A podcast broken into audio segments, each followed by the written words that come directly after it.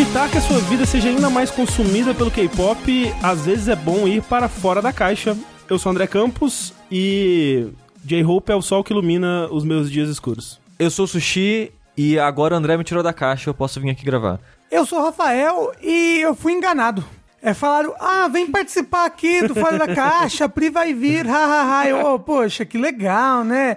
E aí, ó, K-pop na minha cara, não acredito. Não vai ter escapatória. Annyeonghaseyo, Primida, eu vim aqui falar de K-pop, acredite nos seus sonhos.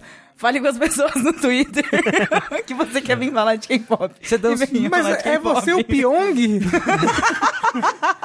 Mentira, gente. Essa é a única frase que eu sei, tipo, e, é- e significa, tipo, oi, eu sou a Pri. Então, é porque o isso. Pyong sempre começa os vídeos falando... "Ah, olha só. Olha, Olha, aí, só. você foi um, um falante fluente de coreano. Sim, senhor. Olha só, apesar de que o Fora da Caixa é sim agora um podcast de K-pop, né? Você os fora da caixa com K, tá ligado? Isso. Vão ser dedicados a K-pop aqui. A gente vai, né, discutir toda a história, todos os grupos, todas as tretas, tudo que você puder imaginar sobre K-pop. Esse é o seu podcast. Mas a gente vai falar de outras coisas também, então não vai embora ainda. Vai dar um espacinho pra gente aqui. Isso. Né? Vai ter um bônus aqui do sushi do Rafa. Mas nós temos muita coisa para conversar hoje e por isso trouxemos a Pri, que E- vocês já devem conhecer aí dos nossos podcasts da E3, né? Nossa, Que- os clássicos podcasts D3. Inclusive, o, o Fora da Caixa de hoje vai ter quatro horas de duração também, pra isso, manter a, tradição. maldição- A maldição de quando a Pri tá aqui, a gente sempre tem que gravar por quatro horas. E, Pri, as pessoas te encontram na internet aonde? O que, que você faz por aí? Bom, eu sou editora assistente do Jovem Nerd, né? Do Nerd Bunker. E, assim, participo de alguns podcasts bacanas. Já participei do Overloader, já eu tenho um podcast chamado Sandbox. Eu participo do Anime Crazes, às vezes, que é um podcast de anime. Do Nerdcast também. Inclusive, no dia que a gente tá gravando, saiu um Nerdcast de, da, da fase 4 da Marvel. Pode crer. Mas assim, todas as minhas arrobas é arroba Priganico no Twitter, no Instagram, então me, sig- me sigam lá, interajam comigo e é, É, isso. é Ganico com K. Ganico com K. É De K-pop. P-R-I, exatamente. P-R-I-G-A-N-I-K-O. Ganico é o seu sobrenome de otaku? Ganico é meu sobrenome de verdade. Olha aí. É porque... Que é meu sobrenome de otaku, porque eu sou descendente, eu Qu- acho. Quando eu conheci a Thalissa, no Facebook dela tá Thalissa Nobumitsu. Uhum. E eu achava que Nobumitsu Era- era, um sobrenome Era de tipo otaku. André Uchiha, É sabe? isso, eu achava que era isso. Eu achava também. Aí, ó. Aí você descobriu que não. Era Não. só o sobrenome dela É mesmo. só o sobrenome da pessoa mesmo. É, mas é, entre sobrenomes de otaku e outras coisas, este é mais um episódio do Fora da Caixa, o podcast aqui do Jogabilidade, onde a gente fala de tudo que não são jogos, né? E mais uma atração que é trazida a vocês, graças a vocês. É Olha quem verdade. diria. Olha só. Pessoas que vão lá no patreon.com.br jogabilidade, no padrim.com.br jogabilidade e também no picpay.me barra jogabilidade e contribuem com qualquer valor. Literalmente assim, o mínimo é um real, né? Se a gente pudesse aceitar 10 centavos, a gente aceitava. Porque Não aceitava não, ia dar muito trabalho. Nossa, imagina. Dá troco? é, eu, acho Troco. que, eu acho que 10 centavos não vale nem pela transação, né? O, o, o- Não. Sim. custo da transação de cartão de crédito, sei lá o que seja. Mas é, a partir de um real, você já tá ajudando a gente, mas a gente agradece a todos vocês que tornam a jogabilidade uma realidade desde 2015. Então, muito obrigado e vamos para este episódio que tem muita coisa, eu ouvi dizer.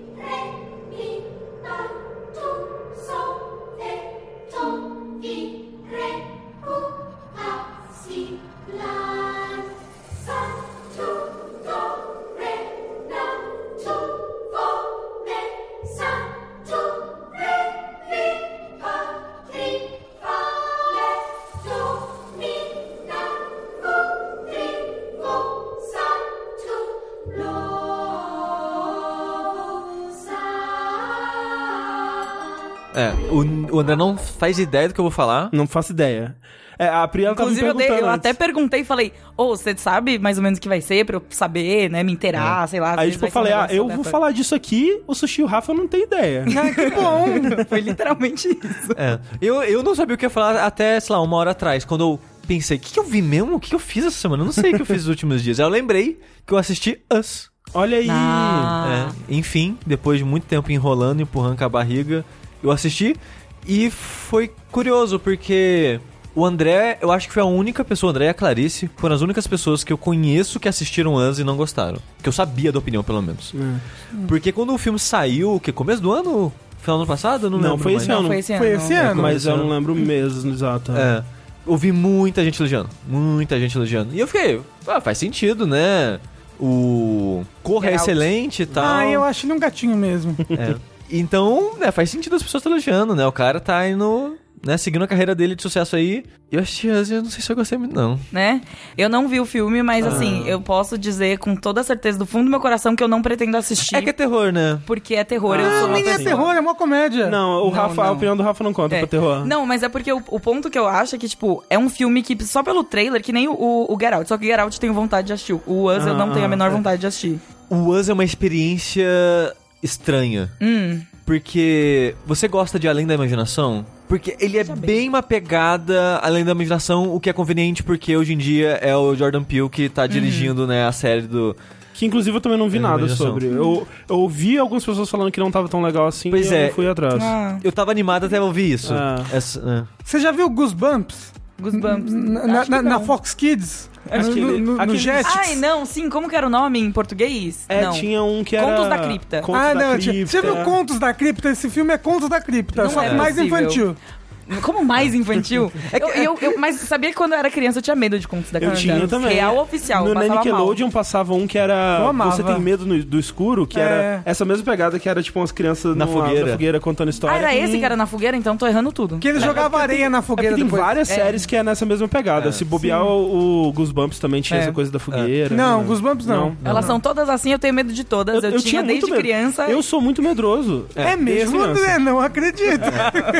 Só pra colocar de maneira clara todos esses programas que a gente tá falando, o Goosebumps é tipo Além da Imaginação, só que pra adolescentes e Isso, isso. crianças e tal, ele não tem meio que um, um cenário, não tem um protagonista e Aham, tal. aham. Porque tem, É, Além da Imaginação, acho que... antologia. É, uma antologia. Antologia. É que, além da imaginação, acho que a gente precisa explicar muito, que acho que a maioria das pessoas vai reconhecer o, o nome, né? Famoso pra caralho e tal. Aí tem o Contos da, da Cripta, que não é pra criança. Na verdade, tinha uma versão que era em desenho, que era pra criança. sim. Ah, ok. o Contos da Cripta não era pra criança? Não. Não, a em desenho Ah, era. Que passava na Fox então Kids, deve ser por inclusive. isso que eu fiquei traumatizada, né? O Contos da Cripta, ele tinha a cripta, que era uma caveirinha que vivia numa cripta.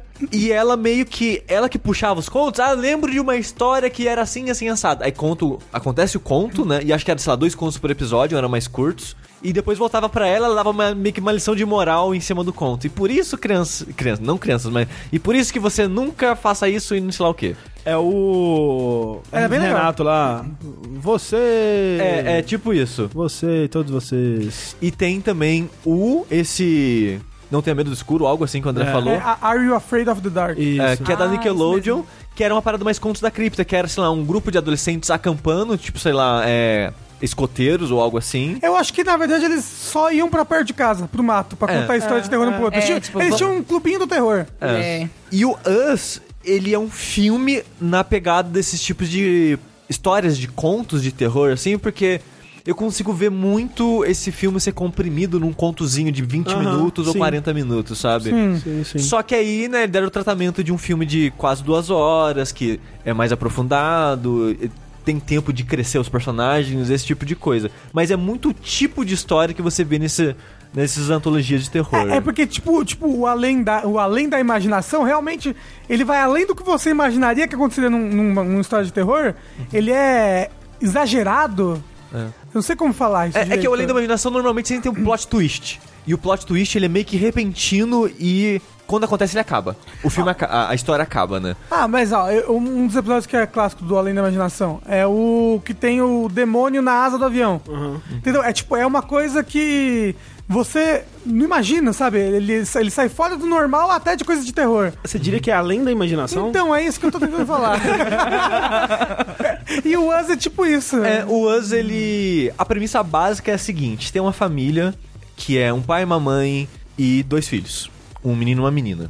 Eles estão indo pra casa de verão, digamos assim, que é da família da esposa. Passar, sei lá, um tempo indeterminado. O Acho filme que é da família do, do cara. É, é, da É, é do cara? É, na minha cabeça era dela, por causa que ela viu o negócio do balé e essas coisas, mas. É, não, mas- a aparição não escolhe essas coisas, não. É. É. Coisa sobrenatural só vai.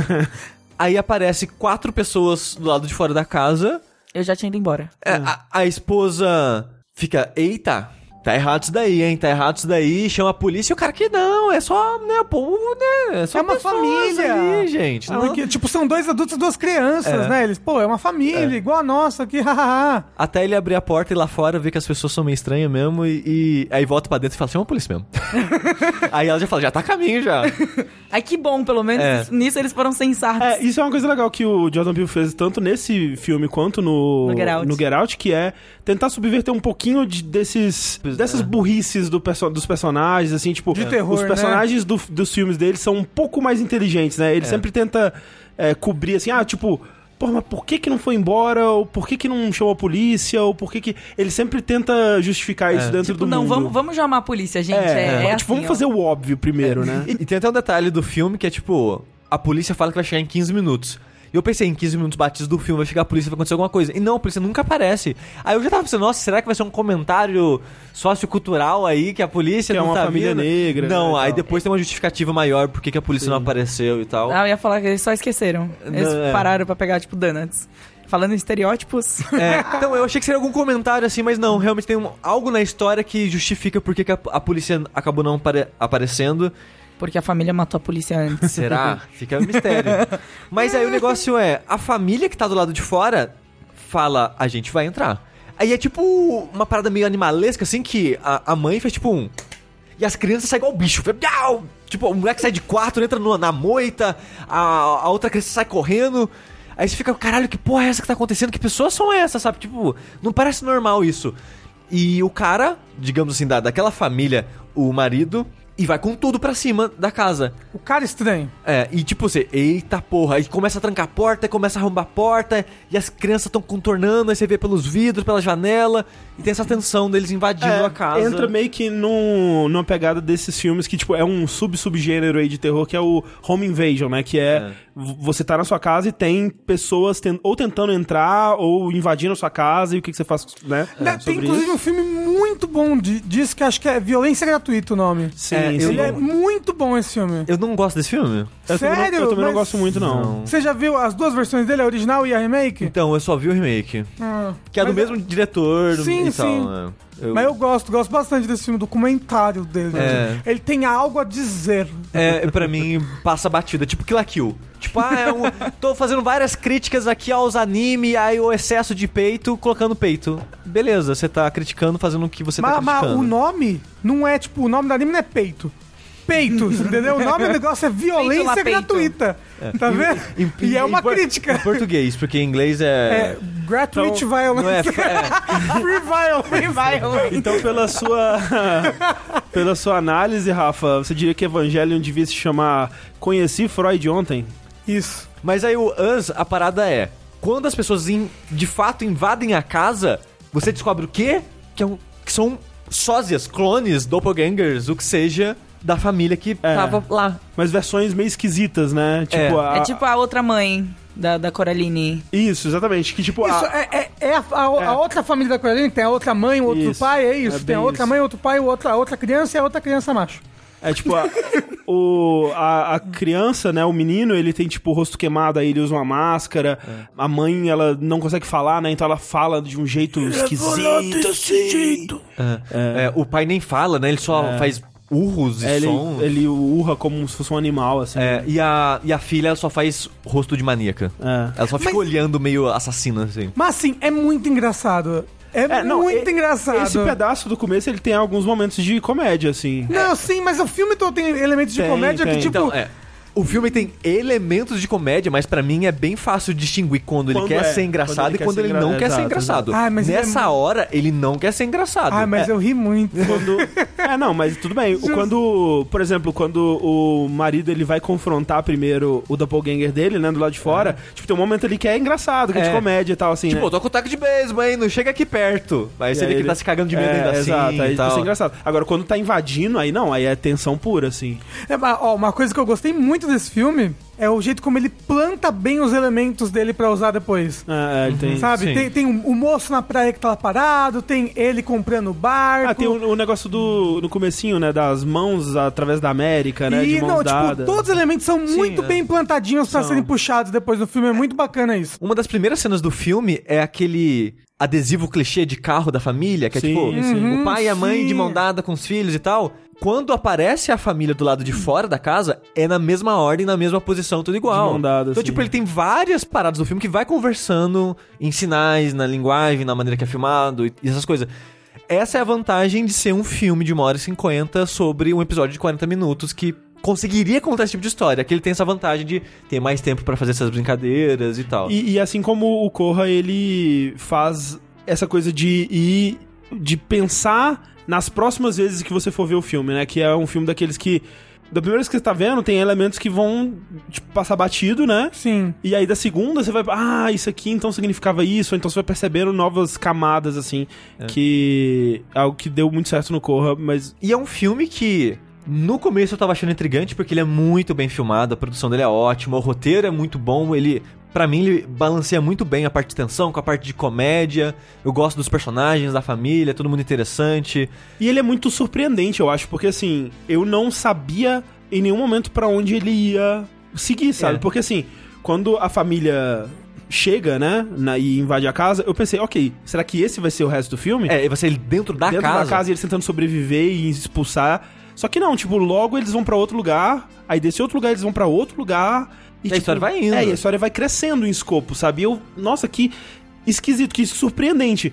Só que não necessariamente as surpresas foram boas, É. sabe? Quanto mais ele ia se abrindo, se desabrochando ali, menos eu ia gostando do filme. E eu tava intrigado com isso, que eu queria saber pra onde ele ia. É, eu também, eu também. Mas quando ele chegou onde ele queria, eu fiquei muito decepcionado. É. Ai, que Não, triste. fo- foda que É. um dos plots dele, um dos plots, ó, um dos plot twists dele é bem imprevisível. assim, É tipo, bem imprevisível. Nossa, sim, dá sim. pra perceber facílimo. É. Mas É tipo, é ele é, é- ele- ele é um bom filme, eu gostei dele quando eu vi, só que realmente ele, eu não achei ele nada de terror. Eu, mas isso, eu também não achei nada corra também de terror. Achei. Ah, não, mas tudo bem, isso pra mim é irrelevante. Não, mas sei lá, é ou não Eu de acho, terror. que, eu acho que o ponto é que também as coisas elas começam a ficar muito previsíveis porque a gente já consumiu muito esse Também, conteúdo. Tipo, Sim. É, ma- mais ou menos porque, é, é, como eu falei, ele, ele subverte muito as coisas de terror o suficiente pra não ficar tão previsível algumas coisas, mas. Mas, mas esse, o, o que acontece no final do plot twist não é um plot twist de terror. É um plot twist que é De previsível. filme, é. Mas ele sabe que é previsível porque ele tenta te enganar. Uhum. Porque ele chega num ponto do filme que ele tá, tipo, revelando coisas.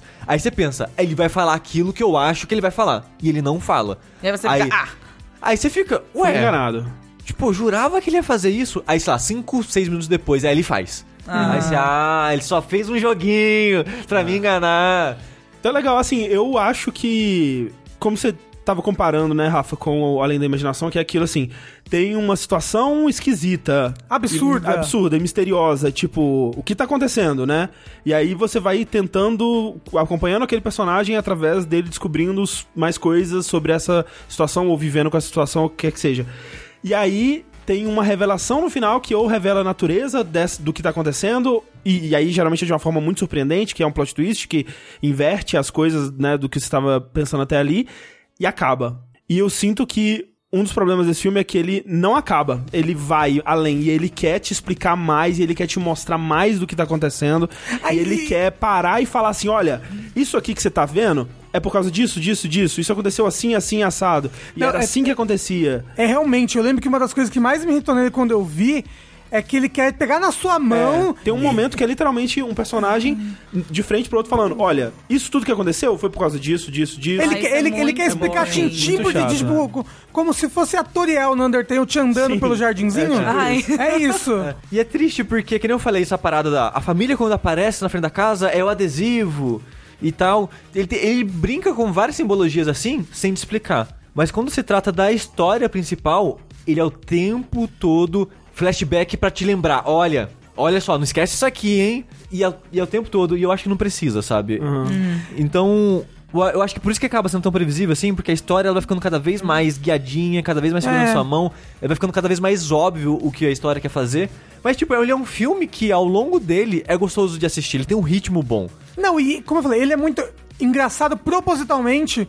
Tem cenas que são A geniais. cena com o casal amigo lá, quando tá na casa dele. Nossa, vários momentos do, do, do, do- da Alexa. Da música. Porra, é essa cena é fantástica, é. muito bom. Então, assim, é um filme legal, mas vacila. Eu queria levantar um questionamento aqui, que vocês estavam falando de coisas que fazem o, o- um plot twist e depois elas explicam tudo, assim, Aham. meio mastigadinho. Vocês assistiram a, a Residência Rio, a Maldição da Residência Sim. Rio? Sim, sim. Que eu acho que é um jeito que eles pegaram e eles explicaram tudo, É. mas não senti que me chamou de burra, sabe? Você gostou do episódio final? Porque eu, eu conheço muita gente que, quando a gente comentou aqui, e a gente meio que gostou de tudo, né? Sim. A gente É. gostou muito da série inteira. É, a Mel que não gostou, né? Do É, a Mel não gostou, e eu vi nos comentários do, do podcast muita gente que ficou decepcionadíssima com o final. Sério, eu achei excelente Eu o também, final, porque tem também. também toda uma jogadinha com, tipo, as últimas cenas, É. elas têm uma jogadinha de, com cor que você, É. que você vê no final depois que, tipo, apenas desgraça a sua mente, sabe? Eu, eu acho que o que as pessoas que reclamaram acharam ruim é porque O ele final é o mais positivo. É um final mais otimista, né? Aham. Digamos assim. E acho que elas. Tipo, é é uma série inteira desgraçada, né? Do É. início ao fim, mas aí o final é mais positivo. Eu acho que as pessoas. Mas eu, eu acho que porque é uma série inteira sobre família É. e desgraças em família, mas ele, ele, ele termina com a moral de amor em família, sabe? É, Sabe o que isso é me lembra? positivo, é bonito pra caralho. Evangelion, o primeiro Porra. final. Sim. Primeiro final de Evangelion também. É. É, mas, tem que zerar de novo, né, pra abrir o segundo final, é muito difícil. É, eu, eu não lembro, assim, que é detalhes. verdade, porque tem que assistir o filme, tipo...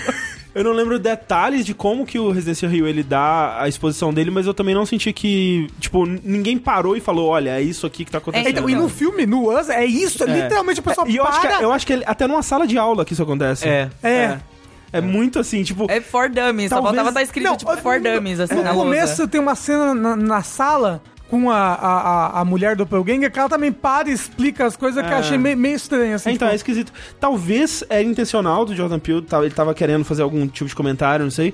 E o filme, ele tem um subtexto, de novo, da experiência negra nos Estados Unidos, ele fala coisas interessantes sobre isso e brinca com clichês do gênero, essa coisa toda. Eu, eu acho também que tem um muito de expectativa que eu tinha, por eu gostar tanto tanto do Jordan Peele no Key Peele, gostar Sim. tanto do Corra e tal. ah, Eu acho que a expectativa atrapalhou também. Eu acho que se acho fosse só um filme que surgiu, olha, surgiu aqui, apareceu. Eu acho que eu gostaria mais. Eu acho que foi a mesma coisa até que aconteceu. Se você assistiu semana passada e ele saiu faz É. alguns meses já, e todo mundo tava falando tão bem quando saiu. Sim. Sim. Geralmente é assim, a gente assiste um negócio, a gente gosta pra caramba, e aí quanto mais a gente pensa nele, pior vai ficando. Aí você, tipo, não vou mais pensar nisso, porque eu É. quero continuar gostando, sabe? não, não. Tem, eu, ah, pra mim tem muita coisa que é assim. Sim. eu não, eu sempre gosto das coisas. e aí depois eu gosto também. Carry on my wayward son. There'll be peace when you are done. Lay your weary head to rest. Don't you cry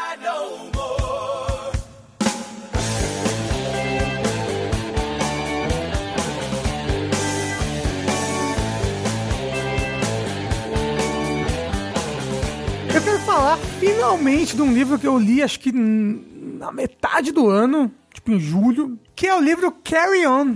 My Wayward Son. Maior Son é o segundo livro. Olha aí. Por incrível que parível, realmente é. Você leu o segundo livro já? Não lançou ainda. Ok. Quero Só saber o que, que vai acontecer no livro que é o. Tá escrito a carta. É. Então, Carry On é um livro da Rainbow Royal. Meu Deus, meu Deus, só um segundo, preciso, faz uma pausa. Eu amo Fangirl.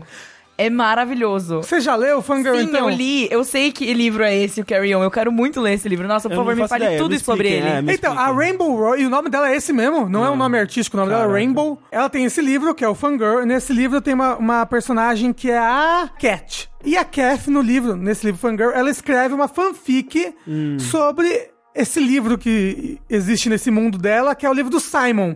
Que dentro do mundo dela é como se fosse uma paródia de Harry Potter. Pra Sei. gente é uma paródia de Harry Potter, mas pra ela é o Harry Potter do mundo O dela. Harry Potter dela. Isso, e ela escreve essas fanfics sobre esse Harry Potter, E que ela, é é, o Simon. tipo, e ela é, tipo, a maior escritora de fanfics e ela é super conhecida na internet. A fanfic dela é um Ah. hit, tem um milhão de followers, blá blá blá blá blá. É As fanfic de. Yaoi. chi- Chipando os personagens, né? Isso, Ah, ok. sim, sim, sim. Depois, a autora do Fangirl, ela fez um livro para essa fanfic. É um livro que é só a fanfic em si. O Harry Potter fake. É, é, É. um livro sobre o Harry Potter fake. Sei. É, é um o nome- livro que é a fanfic do chip da menina que Sei, escreveu no outro sei, livro sei. É, só, sobre o Harry só- Potter Só, só, só que mais ou menos assim. É a visão da autora, da Rainbow, sobre essa história, e não a visão da personagem da Kef. Porque se você for ver, a história do livro não bate com as histórias Sei. da fanfics, porque... Ah, tá. Porque ela, na fanfic ela tem, né, ela cria as próprias coisas dela. É, digamos. e inclusive na, no Fangirl, ou nos livros que essa personagem aparece aí, tem capítulos do, do Simon, sei, assim. sei. E aí esses capítulos não batem com o outro livro, entendeu? Sei. Então, esse livro é uma coisa à parte, você não precisa ter lido o Fangirl, não precisa conhecer nada. Eu, por exemplo, não li o Fangirl. E você pode ler o livro do Simon, que é esse Carry On, e que ele Peraí, é... peraí, então, calma. Esse... Mas eu achei, que o, eu achei que o Carry On era a fanfic. Não, não é. Ah, Pera, É como se fosse o oficial, entendeu? Ah, entendi. Ah, tá, então. Esse Carry On que você falou é o Harry Potter do mundo do. Do, Do mundo mu- do do Fangirl. Fangirl. Isso, É, do mundo Tá, do Fangirl. Entendi, ok. Agora E no entendi. Fan- Fangirl, a menina escreve uma fanfic desse livro. Isso. Ok. Entendi. Gente, isso é incrível. Tem esse livro, então, que é o Carry On.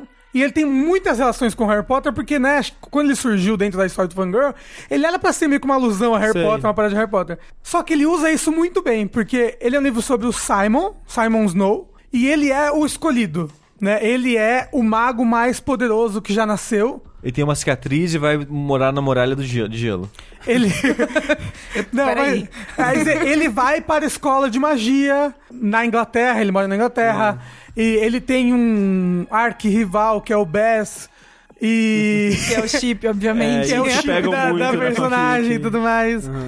Tem um, um- alguém que é o, o diretor da escola, que é o mago. E ele seria tipo o Dumbledore. Ele tem, ele tem uma relação meio paternal com o Simon. Só que aí, esse livro, o Carry On, ele é como se fosse o último livro da série. Porque ele é sobre o último ano do Simon na escola Mas- e a resolução dele, dessa história toda que se passaram nos outros livros. Só que só tem esse livro, entendeu? Mas Então e o você- próximo que vai sair que você tá falando, então? O próximo é depois. Então, o próximo é o Cursed Child. Isso. Nossa. Ah, é por isso que eu falo, se esse é o último, como que vai ter um próximo livro, então? Não, assim, eu acho que no análogo de Harry Potter ele seria o último, né? Porque é o último Sim, ano dele na escola. Sim, é o último ano dele na escola, vai ser a resolução, porque tem um mal que tá acontecendo no mundo aí há, sei lá, 17 anos. Voldemort. Isso, que é tipo o Voldemort, só que, só que ele é menos humano. Porque Só o que você Voldemort. pode nomear ele.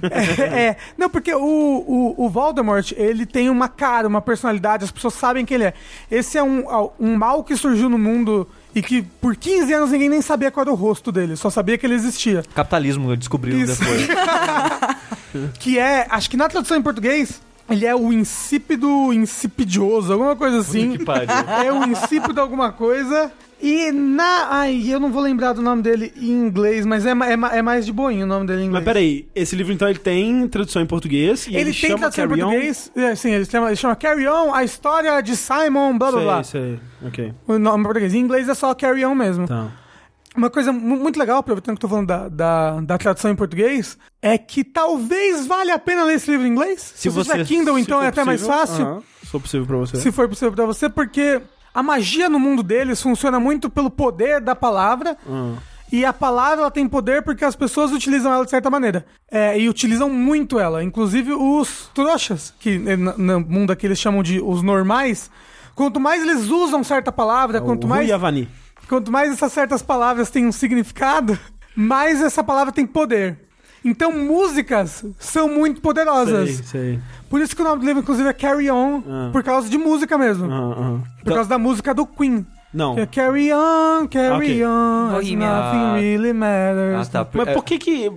Mas por que que é... O livro faz referência. É, no é título faz referência referência Isso. a uma música. Aí, e é no outro faz referência a outra música, Ah, né? Que o próximo livro é Wayward Son. Muito espertinhos.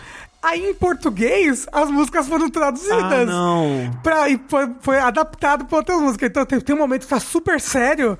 E aí a pessoa me manda uma magia que é pau que nasce torto, nunca se endireita. possível. Ai, Eu tô localização. falando sério, e é muito Uai. engraçado.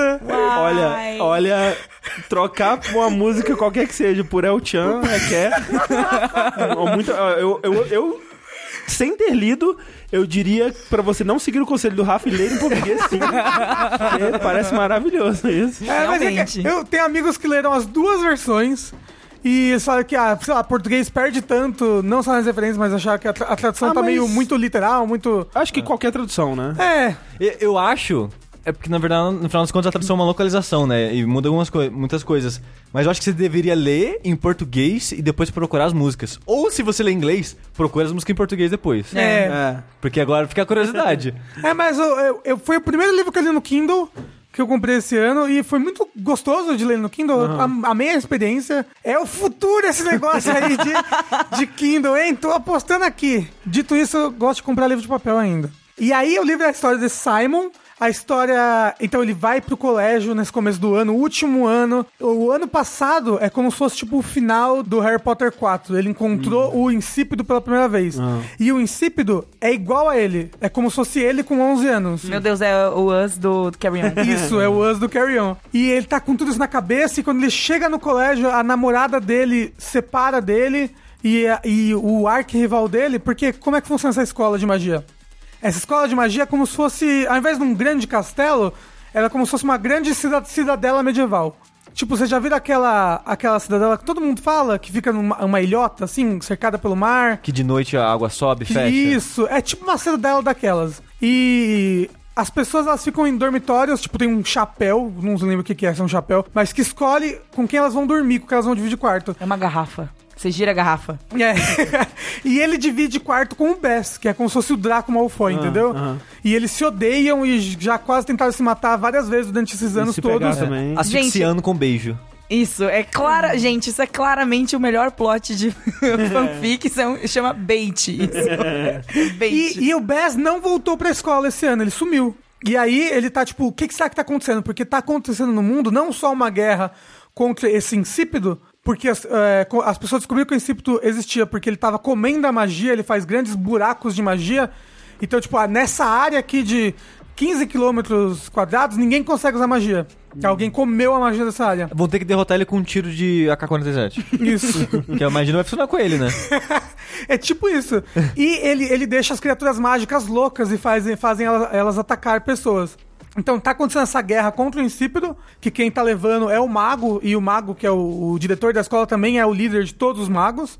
E tá acontecendo a- uma guerra contra as famílias antigas dos bruxos, que são contra as políticas do, do mago, que ele implementou desde que ele entrou no poder. Meu, e, ele, e ela joga tudo isso pra você, tipo, nesse livro, tipo, olha, tem toda essa backstory aqui que está nos Isso, meus livros isso. anteriores. É, que não existem. que não existem. Mas é muito legal, é, é- é muito bacana. Você cai de paraquedas numa história que já aconteceram seis livros antes, Sim. teoricamente. Mas é, é, é muito bem explicado e, e por ter esses paralelos com esses clichês que a gente já conhece, apesar de ela subverter muito bem eles, é, você pega tudo muito fácil. Então, e aí o Bá sumiu e aí o, o, o Simon fica achando que ele, ele entrou no exército dos, do- das famílias antigas dos bruxos, porque ele é de uma família antiga, blá blá blá, e ele acha que ele é um vampiro, ele tem essa suspeita faz muitos anos, e esse é basicamente o começo, sem dar spoilers, é muito legal, ele te surpreende várias vezes assim, durante o livro, ele tem, não vou falar quem com quem, mas ele tem romance gay sim, e é maravilhoso. Eu é já- maravilhoso. Eu já sou a favor, assim, porque eu sou muito, muito, muito fã do Fangirl. Principalmente porque eu me Você é muito fangirl? Eu sou muito fangirl do Fangirl. Porque eu me identifiquei muito com o livro. Tipo, muito. Absurdo, assim. Menos com a parte de dramas, mas toda a parte de drama de internet, de escrever Sei. fanfic, essa- esse lado todo assim. Cara, meu Deus do céu, isso foi minha adolescência todinha, assim. Viver, eu vivia em fórum de Harry Potter quando eu tinha meus, tipo, Olha, eu, 14 anos. eu 15 tive uma anos. fase, assim, que entre livros de Harry Potter era muito difícil, gente. Era muito difícil, Era muito difícil. era muito difícil. Era. Então eu tive uma fase de ler fanfic de Harry Potter também. Então, mas eu não lia fanfic de Harry Ah, Potter. você Eu escrevia, escrevia. fanfic de É. Harry Potter. Eu fazia fanart de Harry Potter. É, mas é. Isso é interessante. Eu, eu gosto muito desse conceito de começar uma história pela metade, você ter um universo que parece que realmente muita coisa aconteceu ali. Não é, não é fácil fazer isso, né? Tem muita gente que tenta e fica só aquela coisa assim, ah. As guerras dos homens e elfos de 5 mil anos atrás, sabe? Fica uma coisa meio vaga, assim. Videogame faz muito isso, É, né? então. Quando quer, quer criar um mundo, mas não É, sabe como. é, raramente funciona muito bem pra mim. Ou talvez até rolou o esforço, mas é um esforço que não. Não transparece, Não, não né? transparece e não deixa as coisas mais interessantes, parece, sabe? Uhum. Eu acho que ela fez muito bem isso no, já no Fangirl, que foi o primeiro livro que ela publicou dessa, desse, desse negócio aí, desse universo aí. Eu não sei se teve algum, algum que ela publicou antes, porque eu só eu caí de paraquedas nesse, assim. Aham. Falaram assim, Priscila, leia este livro porque ele é você. Aí eu, tá bom, vou ler. Aí o nome dele era Fangirl. Eu falei, ok, já entendi tudo. Do jeito que ela fala, assim, e é literalmente, tipo, ela falando sobre a vida da menina que escreve fanfic. Aham, é aham. isso.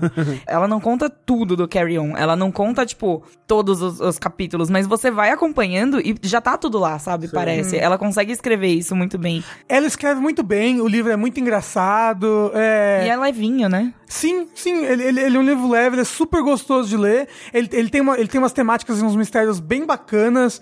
Eu acho que vale a pena demais. E ele é baratíssimo digital. É, eu, eu fico. Eu tenho saudade de ler um livro.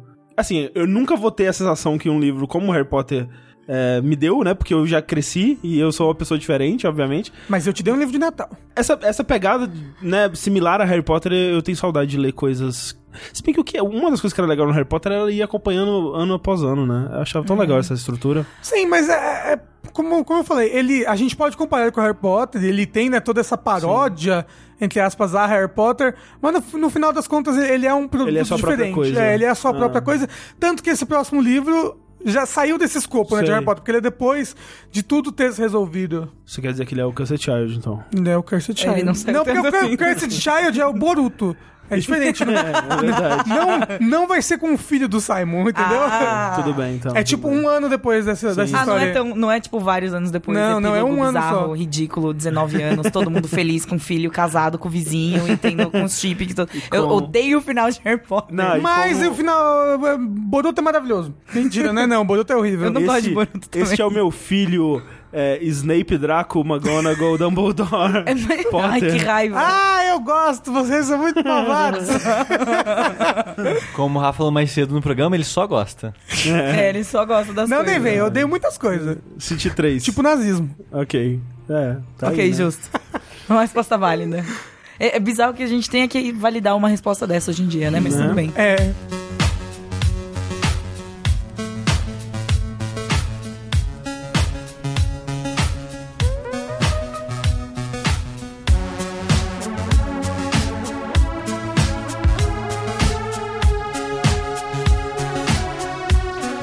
Falando disso, né, de um universo que ele começa já bem elaborado, assim, parece que já aconteceu muita coisa antes e tal.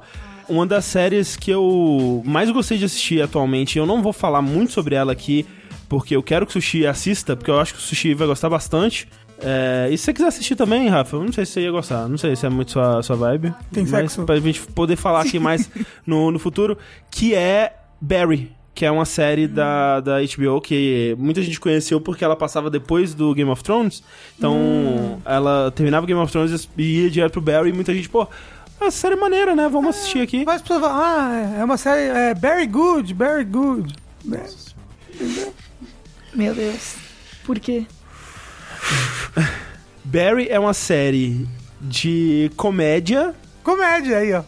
Mas Isso que você fez, Rafa, foi terror. foi o oposto de comédia. Gente, eu, descobri É que tipo agora. Us. a- É, então, as, a, a, a- Sabe quando se olha é, os ingredientes de coisas que você compra e tem lá açúcar invertido? É, exato. Isso aí foi Tá comédia invertida. Tipo, suga toda a comédia que poderia existir. É o insípido e o insípidioso.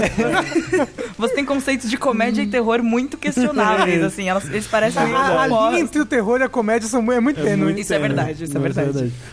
Barry é uma série de comédia, é, mas daquele estilo de comédia que nem sempre é engraçado, e né, em muitos momentos ela é super dramática, momentos tristes, momentos sérios, momentos tensos, né? Lui, mais ou menos? Hum, Menos engraçado, porque Louis ele tem momentos de sketch, assim, Momentos. é, mas, mas é, mas é mais ou menos, né? Porque assim, Barry é uma série produzida, coescrita, e acho que em alguns episódios até dirigida pelo Bill Hader, que é um, um comediante aí que ficou famoso no SNL. E aí ele saiu do SNL, acho que 2013, alguma coisa assim. Desde lá ele tava meio que. Ah, vamos ver aí, né? Participando de uns filmes, produzindo algumas coisas e tal. E aí, essa série, ele deu o pitch dela com um colega dele que também foi produtor e eh, também escreve ela pra HBO. E a ideia era uma série onde o Bill Hader interpretaria um assassino de aluguel, um hitman. Porque esse conceito, pra ele, é muito engraçado. Porque você vê o Bill Hader, ele, tipo, é o cara mais de boa, inofensivo do mundo, assim. Ele é um, um sujeito, assim, sabe? Ele não... não, não apresenta nenhum tipo de ameaça quando você olha pra ele. Ele é meio assustador, ele tem Eu cara acho de ele meio mesmo. creepy também. Ele, não tem cara de bonzinho, Ele, não. não, ele, ele tem um, ele tem um olhar meio, né, esquisito, sim, eu, eu concordo. Mas ele é, ele é muito simpático, assim. Se você já viu outras coisas com ele, ele é muito simpático. É assim que os assassinos agem. É. Mas então, pra ele, essa ideia era muito é, é, engraçada e eles quiseram fazer uma série baseada nesse conceito inicial, assim. Só que aí vem o plot twist da série, que é ele serviu o exército e aí quando ele voltou, aconteceu uma coisa meio Rambo, assim, né? Onde ele era é, meio rechaçado pela- pelas pessoas, ele perdeu contatos e tudo mais, e ele nunca foi bom em fazer amizades, e um sujeito veio pra ele e falou: "Ô, vamos fazer uns trabalhinhos aqui, né? Matar umas pessoas ruins, né? Que estão causando problema aí. E aí É ele foi, daí. ele foi entrando nesse buraco de trabalhar como assassino de aluguel pra esse cara. No momento em que a gente. que, que abre o seriado, a, a gente tá acompanhando ele nesse processo, enquanto ele tá investigando um alvo em, é, em potencial pra ele, que ele tem que é, dar cabo, ele descobre que o cara, ele é um, um estudante de, de cinema, né? Ele tá fazendo curso de teatro. E aí ele, pra, né, seguindo o cara pra conhecer a- a- os hábitos dele, pra conseguir matar o cara, ele acaba assistindo uma aula de teatro e ele se apaixona por teatro. E aí a história é esse Hitman tentando sair da vida de, de, de Hitman pra se tornar um ator, porque ele quer fazer aula de teatro e virar um ator. Nossa, essa sinopse, ela, ela foi muito longe. É, ela, é, tipo, ela escalou muito rápido. Eu Então. tava tipo, ah, ok, um assassino. Quê? É, então, Teatro? é- essa, essa é a- a ideia do, do, do seriado. E é, é engraçado como ele faz, ele consegue fazer esses paralelos entre.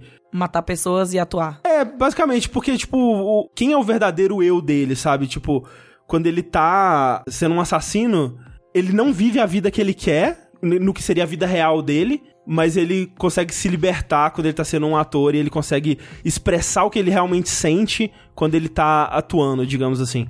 Mas ele vira amigo desse cara que ele tem que matar ou ele mata ele? Tô preocupado pra vida dele. É, né, você tem que assistir. Porra! aí, ó, já ficou o cliffhanger aí pro. É. É uma, é uma das melhores séries que eu assisti atualmente, mas eu, eu trouxe ela aqui. Primeiro que eu quero que vocês assistam, eventualmente, de um dia, não sei se vai, se vai rolar.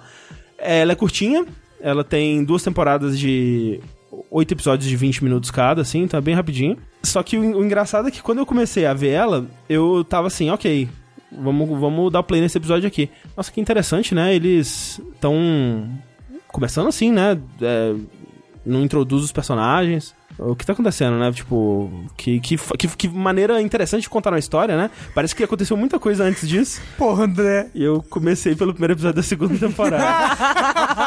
e aí no final, assim, eu falei, nossa, mas ele tá. Ele realmente tá. Cara, todos esses personagens, parece que eles têm já muita história entre si. e eles estão falando de coisas que aconteceram e. Que, porra, que série. Ele tá confiando muito na minha inteligência de é, aceitar que tudo isso e extrapolar esses relacionamentos, que da hora. Não, era só o primeiro episódio da segunda temporada mesmo. Se você começa da primeira, ele apresenta tudo direitinho e tal. Então, se você quiser ter uma experiência aí hardcore, você pode Hardcore. começar pela segunda temporada. É.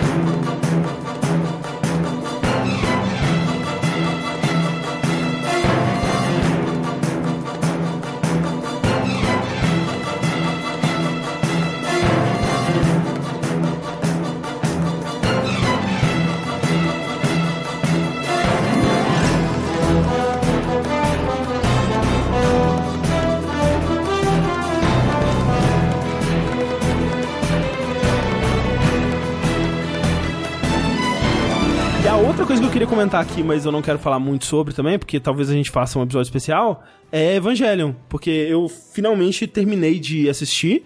É, você já assistiu, Pri? Já assisti. Já. Eu assisti Cê- há muitos mil- milhões de anos. Você não reviu agora? Então, o meu muitos milhões de anos atrás não é tanto tempo assim. Eu Ah. já era, eu já tinha mais de 20 anos quando eu Sei, assisti. ok, Foi ok, tipo em ok. 2012 por aí, assim que eu assisti. Foi bem tarde. E eu tive opiniões assim sobre Evangelion na época. Mais positivas ou mais negativas? É, resumidamente, eu acho que ele cumpriu muito bem um papel na época que ele saiu. Aham, Não é pra mim, porque Sei. primeiro eu sou mulher. É. É, não fala assim Não. nada, Não, nada. as, as visões de, de Evangelho sobre mulheres são uma coisa Exato. Tenebrosa. tenebrosa. É, e é assim. completamente compreensível. Assim, é aceitável, entre aspas, bem gigantescas até certo ponto, porque a gente tem que botar na época que foi feito, E- saca? É, e pra anime a gente acaba tendo que fazer muitas concessões, É, né, de modo então. geral. É, Mas, já Foda anime, né? O Porra! Japão tem uma cultura muito diferente. É, ainda mais mas, naquela época. Mas, num geral, assim, tipo, eu, eu acho ele interessante. Aham, não fala comigo, mas é é uma coisa que eu olho de longe assim e falo, tipo, ok, eu entendo porque as pessoas gostam disso, sabe? Sim, sim. É, eu acho que é, é valioso de assistir como um artefato da, É. da época dele, assim. Tipo, ele foi muito importante pra animes e é, esse gênero. Terminando de ver, tipo, é é curioso porque eu nunca tinha revisto o End of Evangelion, né, que é o filme, e eu nunca tinha revisto o Evangelion completo, do início ao fim. Eu tinha visto só pedaços, assim, ah, vou ver...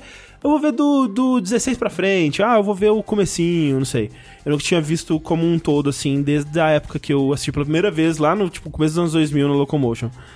E tendo visto o episódio 25 e 26 em contexto, o End of Evangelion em contexto, eu era aquela pessoa tipo o Léo Kitsune, que, né, um beijo Léo Kitsune, amo você, sua boca. que quer defender o episódio 25 e 26 como uma Uma entidade. é, como um, um experimento artístico, assim, tipo, é uma pessoa que ela tá abrindo o seu coração, jorrando o seu coração ali, naqueles quadros estáticos, Naqueles porque três não tinha frames que dinheiro. eles fizeram porque não tinha dinheiro. É, e tá experimentando com a mídia da animação e tudo mais, só que hoje em dia, velho, eu, eu não consigo dizer que é uma coisa boa. Tipo, eu ainda respeito e eu ainda acho que a intenção tá lá e a intenção é nobre, mas é ruim, cara.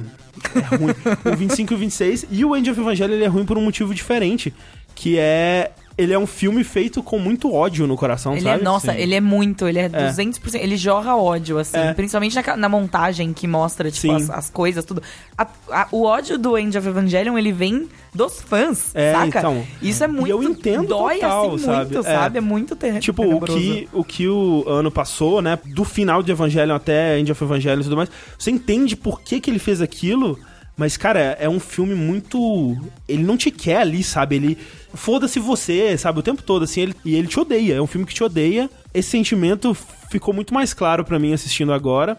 Me fez apreciar menos o final, assim, né? Tu- Tudo que eu, eu gostaria de, de defender aqui na minha cabeça, tipo, não, mas olha que da hora, ele fez a parada que ele queria fazer, aí ele foi rechaçado e aí ele fez uma resposta. Olha que, nossa, essa narrativa é muito, Rebelde. essa narrativa é muito interessante, né? Só que o resultado dessa obra em si, assim, eu não consigo apreciar tanto mais. Eu realmente acho que a única forma de você assistir episódio 25 e 26 e gostar do que foi feito ali é se você tinha a idade que eu e o Sushi e o Kitsune e outras pessoas que assistiram Evangelion tinham na época, porque é super raso, né? Aquela coisa da psicologia super rasa que só funciona se é a primeira vez que você tá sendo exposto àquilo. Tipo, quando eu vi pela primeira vez, eu tinha 13, 14 anos, sabe? É, psicologia 101. É, for não, dummies. é 100% fi- psicologia for dummies. É tipo, hum, já pensou se esses traumas que você tem na sua vida, eles. Você já parou pra pensar que talvez venham dos seus pais? Já, é, assim. O quê? É, é uma revelação fodida, né? Pra uma criança é. Então, Uma mas criança quando eu tava é- assistindo pela primeira vez, eu falei, caralho, é isso aí. Essa é a verdade sobre Vou a vida. agora lá bater nos meus pais. E, e a mesma coisa com, sabe, toda a sexualidade do, da série como um todo. Tipo, quando eu assisti pela primeira vez, eu tinha a idade do Shinji, né? A minha visão de mundo, assim, era parecida com a visão dele, né? Então, quando o- a, a, a série ela mostrava os closes do, do peito da Rei, por exemplo, eu falava, porra, da hora, isso aí, cara, dar foda. um peitinho. É. Hoje em dia é só meio esquisito pensar que, porra, o ano já tinha, sei lá, seus 30, 40 anos na época, sei lá. Pra ficar mostrando Nossa, peito de é. menina de 13. É, eu rejeito muito a, a teoria que o pessoal fala que não, mas é porque ele tá criticando que nem uma coisa do Kill la Kill, né? Que até eu acho que no Kill la Kill faz mais sentido que em Evangelho. Mas no Evangelho é muito. Vou criticar, mas também vou mostrar aqui, olha. E nos ângulos que é claramente fetichizando e tal, É. aquela coisa toda. O negócio do, da sexualidade no Evangelion é que, na minha cabeça, na minha memória, ela tá fazendo porque o Shinji é um adolescente, ele tá vivendo. descobrindo a sexualidade dele, então ele tá, tipo, ele tá vendo uma outra pessoa, sei lá, uma mulher com peitos e, ai meu Deus, eu tenho 14 anos de idade, tô vendo alguém com peitos e já começa a suar, fica ansioso. E eu, né, na Sim, época que eu assisti, sim. eu entendia isso. Só que hoje em dia, É que, tipo, Como você vê que É. tem cena que é o ponto de vista dele, como se fosse É, a primeira é, pessoa ele exato. reagindo. E tem cena que não. Tem cena que é tipo o diretor é pro. olhando. É, que não é pro Shinji, é pra plateia. Exato. Que tem essa diferença, porque, tipo, se a, aquela cena que, né, clássica, que ele cai em cima da Rei com a mão no peito dela e tal. Nossa, nunca vi isso antes de anime. Como Não- assim? É, pois é. Se fosse pra ser feito, tipo, ah, essa é, é a visão do Shinji, né? Tipo, não precisava mostrar a Rei pelada, né? De- de- não precisava mostrar nada ali. Tipo, podia ser tudo na reação dele, né? E tem cenas que Evangelho faz isso e ele faz isso bem. Tipo, só mostrando a, a- a reação dos personagens envolvidos. Mas na maior parte das vezes ele não, ele não faz isso e é meio, é meio triste. É, o tipo, evangelho, quando você para pra pensar hoje em dia, ele é meio triste porque ele nasceu da depressão e dos problemas que o ano tava passando, né? Ele queria meio que colocar pra fora o que ele tava vivendo no anime. Porque ele tava vivendo um momento tenso da vida dele, tava em depressão, não saía do quarto, sei lá, há três anos, há um bom tempo. E ele começou e abandonou acho que uns dois, três animes nesse tempo. E ele queria fazer algo que era sobre parar de fugir. Sobre aceitar, tipo, não, eu vou fazer. Por isso que o Shinji tem essa parada de, ah, não Sim. vou entrar no robô, não vou entrar no robô. Porque era ele não conseguindo seguir em frente, não conseguindo realizar alguma tarefa e tal. O anime é falando sobre esse momento da vida dele e também sobre ser otaku. Porque o ano, ele, ele é uma das primeiras levas de otaku, né? De fã de anime, né? No sentido de Que- otaku fã de anime. Ah, ah. Tanto que ele Trabalhava com anime, no caso. é. é, porque ele. O começo da carreira dele foi uma parada meio Makoto Shinkai, sabe? Fazendo parada de fã com a galera, aí depois abrindo a Gainax e virando profissional, esse tipo de coisa. Ele começou muito com isso de fã, e o Evangelion, ele é, de certa forma, falando disso também, de como o cenário tava pros fãs, como os fãs estavam consumindo anime e esse tipo de coisa. Só que hoje em dia não é a crítica, foda-se a crítica, porque, sei lá, ele vendeu os direitos, sei lá, pras Ah, é. empresas usar boneco, e hoje em dia as crianças de 14 anos de idade é são as duas das personagens mais sexualizadas da história Eu não dos sei animes. se você viu aquele tem um, vi- um vídeo muito bom que a Crunchyroll fez falando dos, dos universos de Evangelion assim. Não vi Que tipo, ele é- é- ele tá muito fazendo um vídeo no estilo do Brian David Gilbert assim, que é pegando uma propriedade intelectual e expandindo aquilo, mostrando como aquilo é ridículo e todas as coisas bizarras que aconteceram com aquilo. Então ele fala assim, olha, eu vou te explicar como que existem 37 ev- universos diferentes de Evangelion. E aí, obviamente, tem o universo central, tem o universo do- dos filmes Rebuild, que, tipo, realmente é pra ser considerado como universo. Aí tem o do mangá, que algumas pessoas teorizam que também rola essa coisa de um universo diferente. Tem o Iron Maiden, né? Aí ele vai pegando os jogos, né? E aí, cara, a quantidade de jogo que tem que é baseado naquele universo de vida escolar, de Slice of Life que aparece no último no episódio, que, né, tem um momento lá que no, no 26 que fala assim, ah, a sua vida poderia ser qualquer coisa, Shinji. Aí ele imagina ele e ele é amigo de infância da Asuka, e aí a Rei é a, a, a Transfer Transferência. Student, né? Exatamente. A- a aluna tá fazendo transferência, ela tá correndo na rua com a torrada na boca, aí eles se trombam e tal. Aí é tipo um anime de escola normal, sem robôs gigantes, sem nada. Tem muito, muito jogo que é baseado nesse universo só pra você poder ter é, um Esse tipo dating de sim, experiência, é, né? Com, onde os personagens eles podem né, se pegar e ter historinhas de romance e tal, sem o peso da dos anjos e essa coisa toda. Então tem muito disso de querer pegar esses personagens e fetichizar eles, né, e chipar eles, o que é não é normal pra, pra a maioria das propriedades, mas realmente pra Evangelion que tinha essa coisa de não, vai ser sobre depressão e vamos tratar um, vamos criticar os animes e tal, É. e virar isso é meio triste. Mas é foda, mas hoje em dia... Mas a vida é Jesus Cristo, isso É. daí, sabe? É. E mesmo que fosse um anime de comédia, hoje em dia, eu, eu, eu não consigo ir em san, em, tipo, de boa. Ah, eu vou comprar uma figure que é de uma criança de 14 anos de idade empinando a bunda mostrando o cu pra mim, sabe? Eu não quero isso, sabe? bem E bizarro. tipo, aí a pessoa fala: "Ah, mas é só uma personagem de uma história de ficção", mas na sua cabeça você sabe que essa história é pra representar uma personagem de uma idade X, sabe? É. E faz isso especificamente pra um público X que quer isso. E eu não consigo aceitar isso de boa, sabe? bizarro, Pra bizarro. mim é muito problemático isso. Mas é evangelho. Evangelho.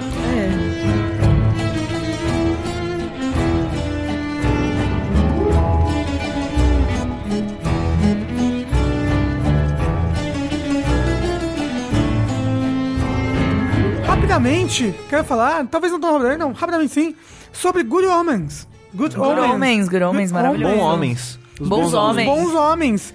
Ótimos homens. Você inclusive. viu, você viu essa? Então, eu vi o primeiro episódio, por- aí eu cheguei a um, O primeiro episódio termina onde eu parei no livro. Aí eu Ah, falei. tá. Aí eu cheguei naquele momento, tipo, quero continuar o livro ou quero assistir a série. Aí eu não fiz nenhum dos dois. Então, Good Homens é uma série agora da Amazon Prime de seis episódios de mais ou menos 50, 60 minutos cada, que é baseado num livro famoso do Neil Gaiman. Com o Terry Pratchett. É, Isso, tipo, a, a melhor Ah, dupla que olha já aí. existiu, assim, na. Meu, Isso. de verdade. É, o Neil Gaiman, assim, eu, eu sou fã, eu gosto muito das coisas que ele escreve, eu gosto, dos, eu gosto do jeito que ele cria os, os universos dele e tal. Principalmente Sandman, mas não vem ao caso. E o Terry Pratchett, ele é o Neil Gaiman, só que insano. O Terry Pratchett ele escreve bastante ficção científica, É, né? era, ele era o autor do Discworld. Ele foi o autor do. Discworld, que É. tem, tipo, um milhão de livros. Eu achei que eu E tinha. é bem tipo, louco, né? Eu achei É. que eu tinha. Eu tenho três. Eu achei que eu tinha um, dois e o três. Eu tenho Ah. um, o oito e o quinze. então, tipo, Excelente. é, é maluco desse jeito, assim. E, os dois são muito bons e eles escrevem muito bem juntos. Isso, e é um livro antigo, é um livro de 1990, se eu não me engano. O e nome do livro é. pai da Rihanna Pratchett, que escreve videogames. É mesmo? Escreveu a, o, o reboot do Tomb Raider. Porra. Ah. Então, o nome do romance todo é Good Omens, The Nice and Accurate Prophecies of Agnes Nutter, Vírgula. vírgula, Witch. Mas ele tem esse nome, na verdade, Good Omens, eu acho que é meio que uma referência àquele filme A Profecia, The Omen. Será?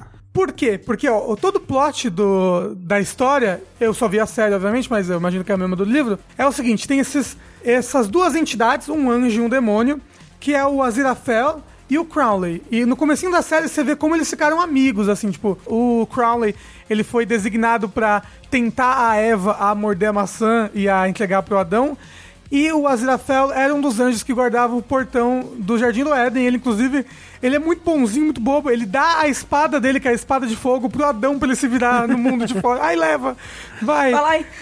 It's dangerous to go alone. É, Take tipo isso. Aí o negócio é que passam-se, então, todos esses milhares de anos depois, que inclusive a, a série trata como se a ciência, todo mundo tivesse errado. Na Ah, verdade, a legal. Bíblia é certa. Então foram tipo 7 mil anos. Não, é, foram tipo 5 mil anos só que se Aham. passaram e a gente já tá em 2018. Sim, sim. E esses dois, esse anjo e esse demônio, eles ficaram eles super amigos através das, das décadas. Inclusive, Mas- talvez até tendo aí um relacionamento entre os dois. Tem muita gente que chipa os dois Sim. É. há muito tempo. Há muito e tempo. dizem que até, até no livro é mais do que a série o quanto eles parecem ser um casal, assim. É, é, é, é. Mas bem, Mas peraí, você acha que não? Não, eu, é, eu vi pessoas falando ao contrário, que na série Ah, eles tá. estavam interpretando mais, tipo, próximo é, não, assim, do eu, que no eu- livro. conhecendo gente que a- ama o livro, falaram, não, no livro tem um momento que o Crowley ele até chora quando ele pensa na Zirafael, um negócio assim. Eles se beijam. É. Eles se beijam, então, não. Eu não cheguei nessa parte ainda. Não, não, não, não. sei afirmar com certeza. É uma obra só? Tipo, é um livro É fechado? um livro não só tem... que tem começo, meio e fim, acabou. Ok. Não tem mais nada. E a série vai ser 15 temporadas, porque. né? Não, não, não. Vai a, ser o série, novo Supernatural. a série são esses seis episódios e acabou a história. Ah, ok. é, Inclusive- o ano Assim, ele- eles podem fazer uma nova temporada, mas eu acho que eles não fariam Eles isso. não vão fazer porque a, a série existe porque foi o último desejo do Terry Pratchett, basicamente. Assim, Ah. ele virou pro, pro New Gamer e falou: Eu quero essa série. E aí foi. Ele e aí ele morreu? morreu. Morreu. O Terry Ai, Pratchett que horror. morreu, é. E aí o Neil Gaiman já falou. O Neil Gaiman foi o showrunner da série, inclusive. Ah, que legal. Ele que fez a adaptação também. É, ele que fez a adaptação, Ah, foda, então, tipo, tá tudo abençoado ali, gente. É isso aí, é isso mesmo. Deus saca? Americanos ele participou ou não? Deus Americanos. Ou será que foi. Não. Deus Americanos ele participou da produção. Ah, ok. Mas dessa ele foi o showrunner. Tem, Ok. tipo, essa diferença. Então, e qual que é então o plot? É 2018, eles já tiveram um puta. ah, vários milênios aí de relacionamentos, blá blá. blá.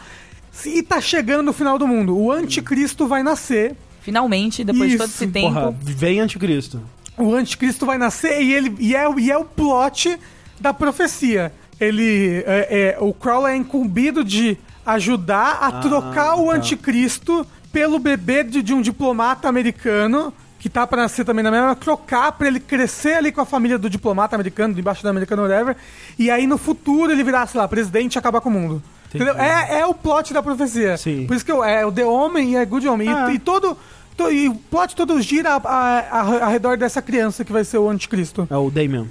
Inclusive, Então. ele até fala, é uma sugestão do nome pra dar pra criança Ah, esse. então ok, então tá bem claro. É, Aí coloca a Demi ao contrário, Alucard. isso. mas, mas o que acontece é, o Crowley não quer que o mundo acabe. Tanto ele quanto a Zerafel, eles amam o mundo, eles amam comer. Eles, ele- Ah. eles não precisam comer, mas eles amam ir a restaurantes. Eles amam É sair sushi. e passear. Escutar e- música, Escutar isso. tipo, meu, o que eles que vai amam. ter depois, saca? É, vai ter nada. Vai É. voltar a ser tudo pós-espacial, sei lá, qualquer Sei. É, vai voltar tudo a ser chatice. Eles gostam de viver a vida. Eles são, eles são apegados às coisas carnais. Então, o que, que ele, o, o Crowley faz? Ele entrega o bebê num convento de freiras, Nossa, que na verdade são, é um convento de freiras que são secretamente satânicas, né? Que é, é, é pra lá que eles organizam tudo, tipo, ó, ela, é- ela vai começar a dar luz, aí a gente vai cortar toda a comunicação. E aí, tipo, ele só vai ter esse convento pra ir pra dar luz, a, a mulher do, do embaixador. E aí ela vai lá e aí a gente troca os bebês. Aí ele leva o bebê pro lugar. E aí ele meio que combina com a Zidafel, de tipo, olha, é, o único jeito de não ter o apocalipse é esse bebê ser true neutral. É esse bebê ser, tipo, 50% bom quando ele crescer e 50% mal. Não pode matar ele? Não, não Aí- pode. Nem- Nenhum dos dois quer matar o bebê. Eles... Não, tudo bem, matar tudo bem, mas por que, que ele não pode ser lawful good? Não, porque, porque senão ele quebra a balança e tem um apocalipse também, Ah, entendeu? ok. Sei lá, tem um apocalipse do lado do bem. Vai ter o apocalipse do bem. É, e aí, tipo, os anjos ganham e acaba a terra do mesmo jeito Entendi. e eles têm que ir pro céu e pro inferno, Tá, respectivamente. ok. Então, tipo, Tem que ser um cara, tem que criar um cara isentão ali. eles têm que criar essa criança isentona, até, até porque, tipo, quando ele fizer 15 anos, 14 anos, não lembro, ele vai ganhar um cachorro. Que é Na o Hellhound. Que é um Hellhound. E aí o nome que ele dá pra esse cachorro que vai definir se ele vai ser bom ou ruim. Entendeu? É isso que vai come- começar o apocalipse. Gente, só, só da gente tá contando as coisas que acontecem, assim, isso é tudo no primeiro episódio. Esse foi o primeiro episódio. Tu- Só de contar as coisas, vocês já conseguem imaginar, tipo, todas as merdas, todas as é muito possibilidades que pode acontecer. Caraca, eu quero muito ver isso. Tipo, eu Mas- sabia da existência dessa série, mas ouvindo a sinopse parece muito legal. Mas então, o que acontece é, o- quando o Crowley pega e leva o bebê pro convento, tem um outro casal que, por acidente, um casal normal, tipo, o tio Chico e a dona Joana, Ah. que a dona Joana tava grávida e o pneu furou ali perto, eles tiveram que ir no convento. E o Crowley erra, entrega pra uma freira que tava lá desatenta e a freira não troca os bebês errados. Hum. Ela dá o bebê do casal comum pro embaixador Hum. e dá o anticristo Pro casal pro normal. casal normal. E aí o, o Crowley e a Aziraphale passam os próximos 15 anos criando o casal do embaixador. Enquanto o anticristo tá numa cidadezinha do interior Caralho, crescendo. que, caralho, que foda! É muito engraçado, é muito bom. Aí ele virou Superman? Olha, Veja é- bem, Mas né? fica aí, esse é só o começo, esse é o plot mais ou menos do Caralho, que, episódio. cara, que premissa foda, é velho. Vai se muito bom, é muito engraçado. A- assim, de verdade, a cena introdutória da série inteira é basicamente Deus, Aham. que é narrado pela Frances McDormand, que Olha. é claramente Deus. Ó, claramente. Uma deusa, Aham. né? uma louca. louca, uma feiticeira. Ela é demais. Falando sobre como foi a criação do universo. Só que, tipo, ah, eu tava lá de boa. Aí vocês acham que foi assim? Não foi assim. Vocês acham que criei em tanto tempo? Não foi assim, não. Foi aqui, ó. Tô dando as informações. E daí começa, tipo, e você fica meio. Não sei qual foi a necessidade disso, mas foi bom. Muito eu hora. aceito, gostei, quero. E é muito legal você ver, tipo, como eles conseguem passar em pouco tempo o Aziraphale e o Crowley construindo a amizade deles, assim, que, tipo, eles se encontram lá a primeira vez lá no- nas portas do Éden, depois que a Eva mordeu a maçã, eles foram expulsos, e daí o Aziraphale vai lá, dá a espada e fala, pô, coitado, cara, toma aqui, tem uns tigres, tem uns perigos ali fora, tome cuidado, sabe? Leva um casaco. e daí... Os dois se conhecem e eles vão ficando ami- amigos, assim, e eles não mostram explicitamente também, uma coisa que fica muito implícita, que tem, tipo, milhares de anos de história, só que, tipo, os dois têm muita química, assim. E os dois atores são muito bons. Eles Sim, são, tipo, são, eles são muito maravilhosos bons. no papel. E é maravilhoso, assim. Eu não imaginei que seria de nenhuma outra forma.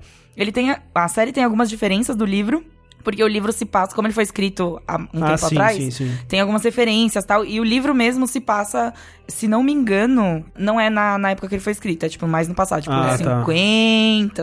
Deve ser na mesma época que passou o filme The Homem. Tenho certeza. Porque, É possível, porque é ele tem muito muita possível. referência ao filme, né, parodiando. É The Homem 70. É, então, deve ser por aí. É, então, é- mas assim, é maravilhoso, é muito engraçado. E é, é muito engraçado, va- vale muito a pena. Ele, ele, ele, ele tem, ele tem umas coisas boba, tem, obviamente. O último episódio ele tem uma coisa extra ali que não tem no livro, mas pra dar um fechamento ali, que é bobo, mas é. E aí fecha direitinho. Fecha, acabou, Ok. tá lindo e provavelmente não vai continuar, como falou Pri. In- Vale inclusive- muito a pena, seis episódios de 50, 60 minutos, muito legal. Inclusive, eu só queria comentar que te- rolou uma petição. Como a série lida com é, temas religiosos, Ah, sim. rolou uma petição na internet Porra, isso é muito bom. pedindo pra cancelar a série. Ah. A série já foi lançada terminada. E aí a petição tava pedindo pra Netflix cancelar a série. É, a petição era Netflix, por favor, cancele essa série aqui. Que ela é ofensiva, Ela é ofensiva que, pra nossa religião. É, a série não é da Netflix, gente. A série é da... Da Amazon Prime. É da Já tá Amazon completa, Prime. né? É, Exato, ela saiu completa, não vai ter mais, É. porque não tem mais livro pra adaptar. O Neil Gaiman provavelmente não vai escrever mais É. pra isso. E eh, saiu completa, saiu na Amazon Prime e a galera tava pedindo pra cancelar na, Na Netflix. Netflix. Eu achei ótimo. A Netflix falou que talvez fosse cancelar. É. E a, aí. e a Amazon falou, cara, se vocês cancelarem o Good Omens, a gente cancela o Stranger Things. É Foi, verdade. tipo, uma das melhores, assim, momentos da internet, é.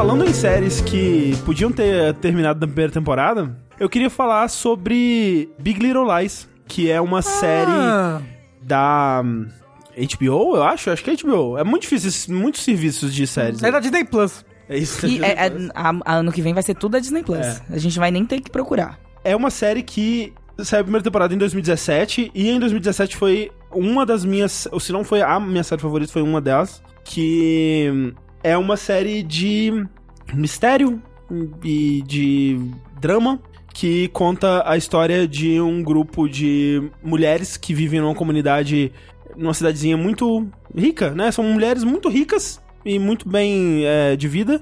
E elas são mães, né? O que une elas, assim, é que elas são é, mães nessa, nessa cidadezinha. E tem um quê, assim, no começo, você acha que ela vai pra um caminho meio Desperate Housewives, que é assim, começa... Na verdade, ela começa com uma cena que te intriga, né? Porque a primeira cena da, do Big Little Lies, ela mostra um assassinato acontecendo na- nessa cidade, e você não sabe quem morreu nem quem matou. E aí, rola um flashback. Rola um flashback de, tipo, ok, vai acontecer um assassinato. Vamos voltar para contar a história de como esse assassinato aconteceu, né? E o Desperate Housewives é um pouco assim, né? Que o primeiro episódio é tipo vai mostrando o dia a dia dessas pessoas, aí a mulher se mata. E aí você vai, ah, meu Deus, o que aconteceu pra mulher se matar? Só que o Desperate Housewives é meio bobo, né? Ele vai, ele vira muito um novelão É, assim. né? Novelão, novelão. Eu gostava, amava. Ah, não, era. Tem, tem o seu valor. O Big Little Lies, ele tem um quê meio artístico, assim, nele, que vem de... Primeiro do elenco dele, que tem, tipo, uns nomes muito, assim, que você não imaginaria fazendo um seriado há, sei lá, 10 anos atrás. Então, assim, o elenco principal é Nicole Kidman, é Reese! Witherspoon, a Laura Dern, né, que... E aí, tipo, as, as três principais, né, as mais famosas, mas aí tem também a Zoe Kravitz e a outra mulher que eu não lembro o nome, que é a menos reconhecível ali de, de todos. Mas são essas cinco mulheres. E tem o Alexander Skarsgård. Ah. Tem o Alexander Skarsgård, que faz o marido da hum, Nicole Kidman. Shailene Woodley, a, a Pri mostrou aqui, que realmente é, um- é uma atriz que eu não conhecia antes, mas ela faz parte desse núcleo principal aí. Isso na primeira temporada, né? E aí, né, tem esse elenco muito foda, assim, de, elenco de peso aí. E na produção é o David Kelly, que é um, um escritor aí muito famoso aí de, de série de TV. Ele fez aquele The Practice. E, se eu não me engano, ele também é o do Boston Legal, que é uma das minhas séries de advogado favorita. É, na segunda temporada de Big Little Lies tem a cena de tribunal, que eu sempre aprecio. Eu gosto muito de, de tribunal em, em série de TV.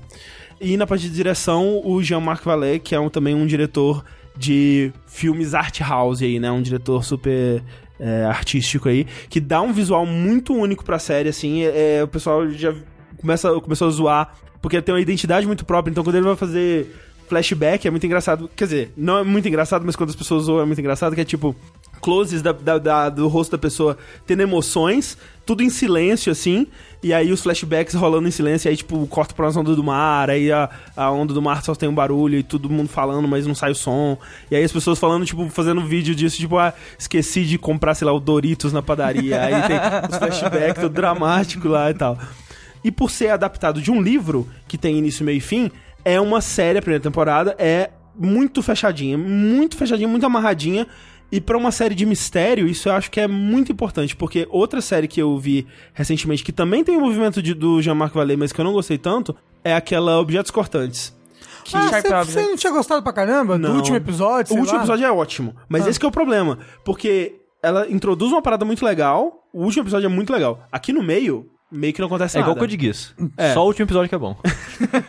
Da, da segunda temporada, inclusive. Da- é, da segunda temporada. Qual- Eu nem lembro como termina a primeira temporada do Code Geass. eu também não lembro. Eu le- Eu lembro do final da segunda porque ele é, É, muito bom. Eu lembro do Cuidado, final cuidado. final, É. que depois eles falaram, a gente vai continuar. É, não faz A gente sentido. vai fazer... Eu nunca vi que Code ódio. Geass. Nossa.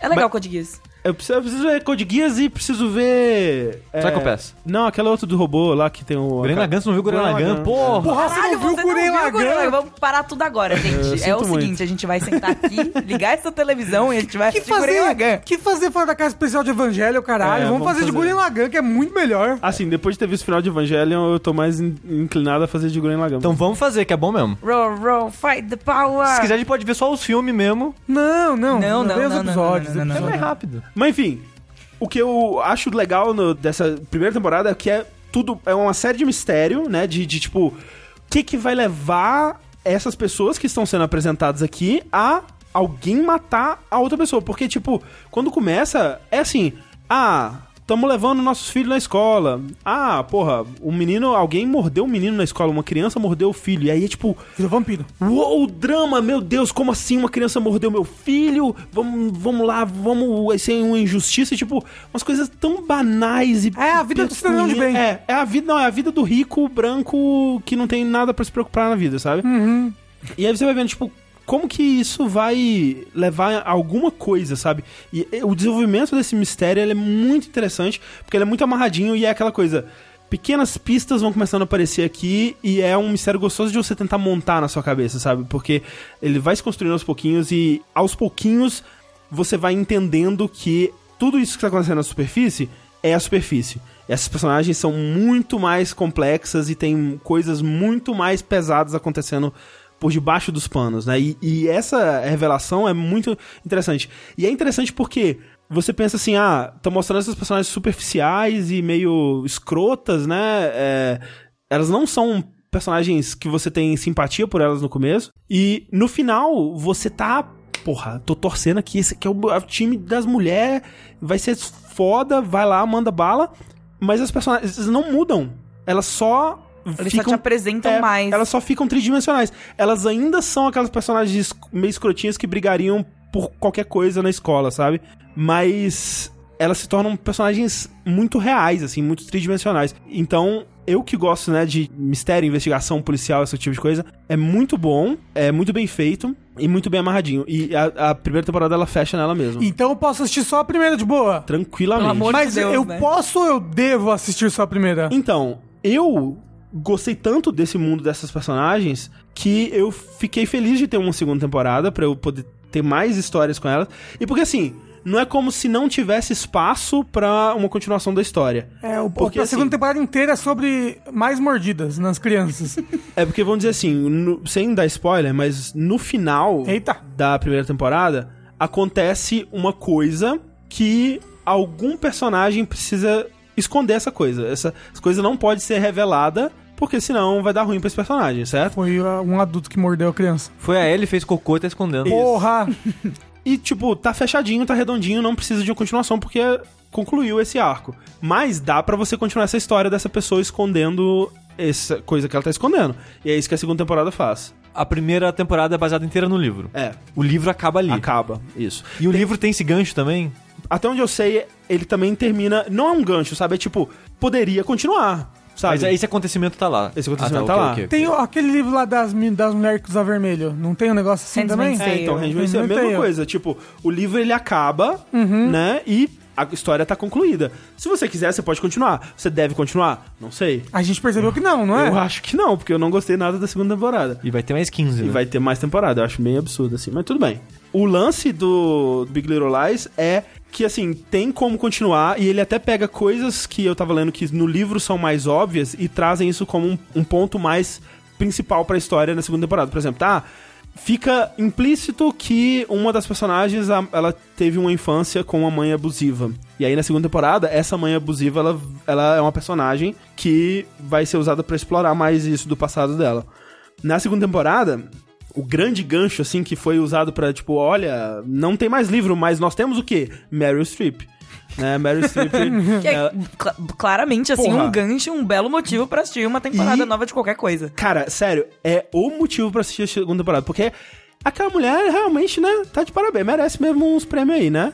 Quem tem, diria? tem pouco prêmio ela, Eu né? acho que podia, podia ter um mais ali. Ela precisa ter ela, mais. ela manda muito bem, porque ela entra na série pra tocar o terror. Ela é tipo meio que a antagonista da segunda temporada, assim. Caraca, ela manda muito, assim. Ela é, é um personagem que você, nossa, você gosta de odiar, assim. É, é- é muito bom. Eu gosto muito quando escrevem vilões, assim, tipo, antagonistas bons, sabe? É, que você exato. olha assim e fala, eu odeio este Odeio, filho da puta com muito. todas as fibras do meu ser. Ele é um personagem maravilhoso. Só que assim, é aquela coisa. A segunda temporada, ela realmente tem essa sensação de que ela não tem muito propósito ali. Eles ficam tentando assim, ah, não. Todas essas personagens, né, as cinco mulheres, elas precisam de alguma coisa pra ser um drama delas. E algumas têm um drama que puxa da primeira temporada que é muito claro. E aí pras outras, eles têm que inventar alguma coisa que, tipo, nem tá conversando direito com o drama principal, o, o dilema principal, porque, por exemplo, na primeira temporada, como eu disse, tava tudo muito amarradinho, todas elas tinham um papel ali muito importante. Na segunda, tem tipo a, a thread principal, que é esse o segredo que está sendo guardado ali, né? E o papel dessa da- do personagem da Meryl Streep nisso tudo. E em volta, tipo, ah, o personagem da Reese Witherspoon. Ah, ela tá passando por uma crise no casamento e ela tem que, né, conseguir reconquistar o marido dela. Porra, Tá, é isso. assassinato, É. crise do casamento. É, aí é tipo a Fimose. Laura Dern. Ah, ela. O marido dela cometeu umas fraudes aí eles vão perder o dinheiro. Ah, ok. É, é igual o Breaking Bad e a saga da É. quando a moça fica cleptomaníaca. Exatamente. Então ela é bem desnivelada, assim. Ela tem muitas coisas muito interessantes e outros aspectos que não precisava. Então, se você gosta muito do, do- da primeira temporada, eu acho que vale a pena, mas dá 100% pra você só assistir a primeira e ficar satisfeito. Então, Big Little Lies, a primeira temporada é incrível. Eu, eu recomendo demais, assim, pra todo mundo.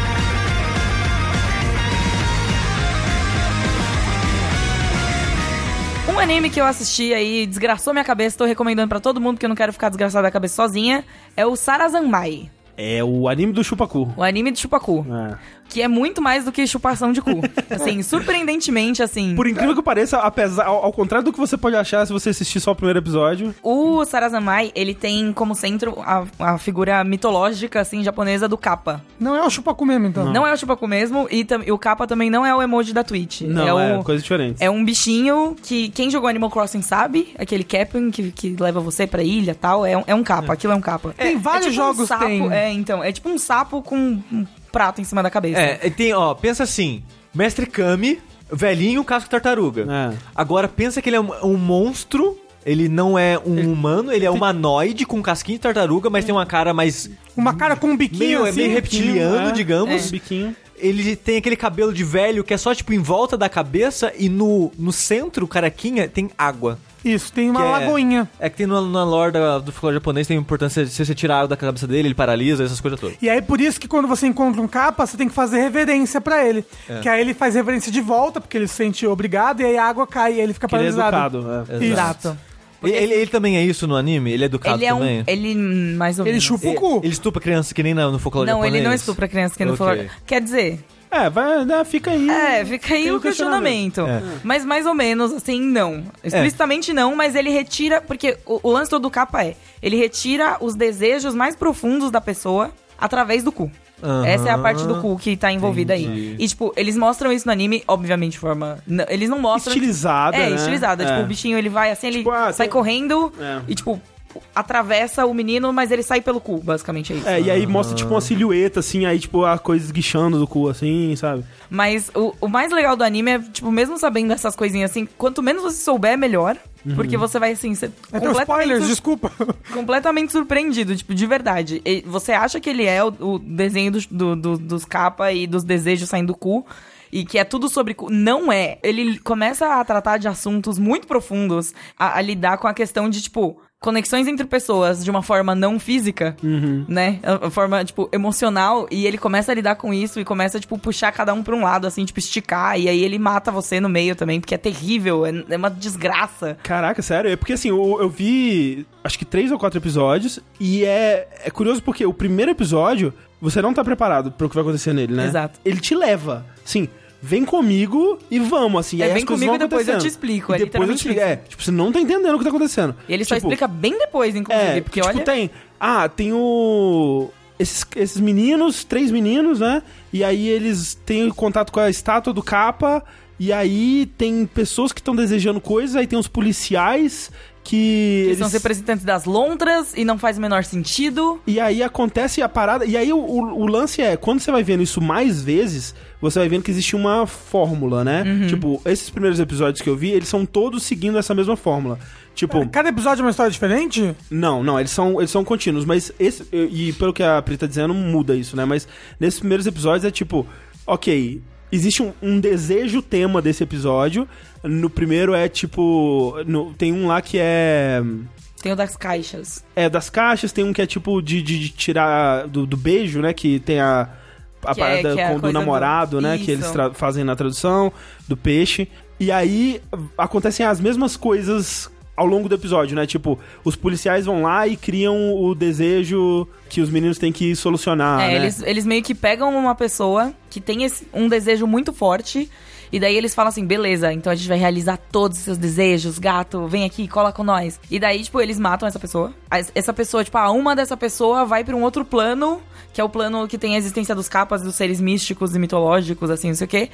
E daí, os meninos, eles têm que ir nesse outro plano pra solucionar de alguma forma isso. Porque, por exemplo, o, o cara que queria a namorada. E daí ele tinha o peixe namorado, que é esse o, o exemplo que eles fazem esse trocadilho que em japonês deve ser outra coisa, mas na, na legenda eles fazem tipo, ah, é, o peixe namorado e a namorada. né? Mas é, mas é, mas, mas é isso Mais ou mesmo. menos, é ok. isso mesmo. O nome do peixe é namorado. Também dá pra negócio fazer assim, essa é, trocadilho. Em japonês. ok. Hum. E, e daí ele começa a, a- Todos os peixes, assim, da cidade são meio que levados até ele nesse outro plano, assim. Então é, é uma brisa maluca, assim. Você precisa abraçar o caos que é Sarazanmai, abstrair um pouco e se focar nos personagens ali, Mas, basicamente. mas é, é interessante porque ao longo dos episódios você vai entendendo o que cada um desses aspectos significa, né? Exato. Porque no primeiro, quando você vê isso, é totalmente sem contexto. Quando você vê isso sendo aplicado a diferentes desejos e diferentes situações mais de uma vez, você vai entendendo, tipo, ah, ok, essa é agora a parte que eles vão pro mundo dos capas e vai ter o bicho gigante lá e eles vão entrar no cu dele e tirar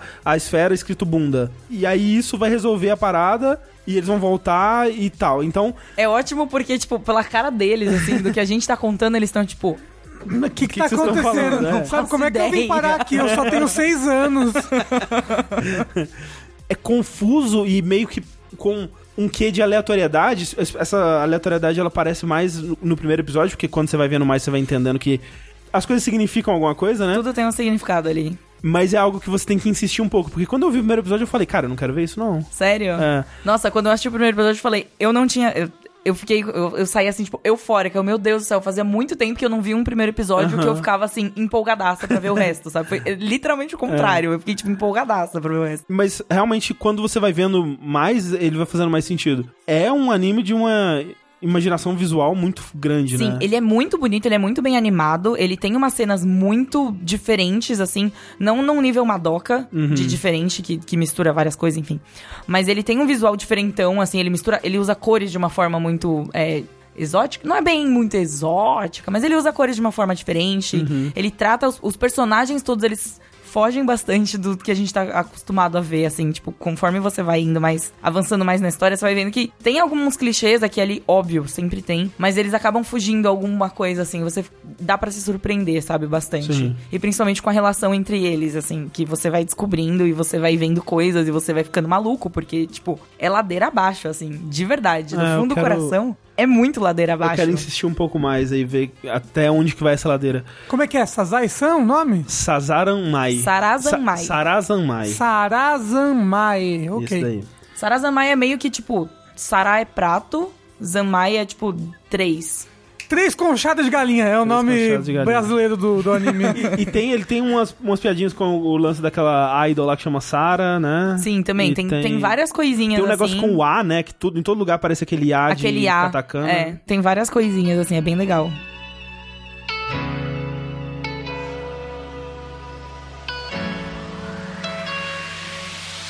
Não é por um se.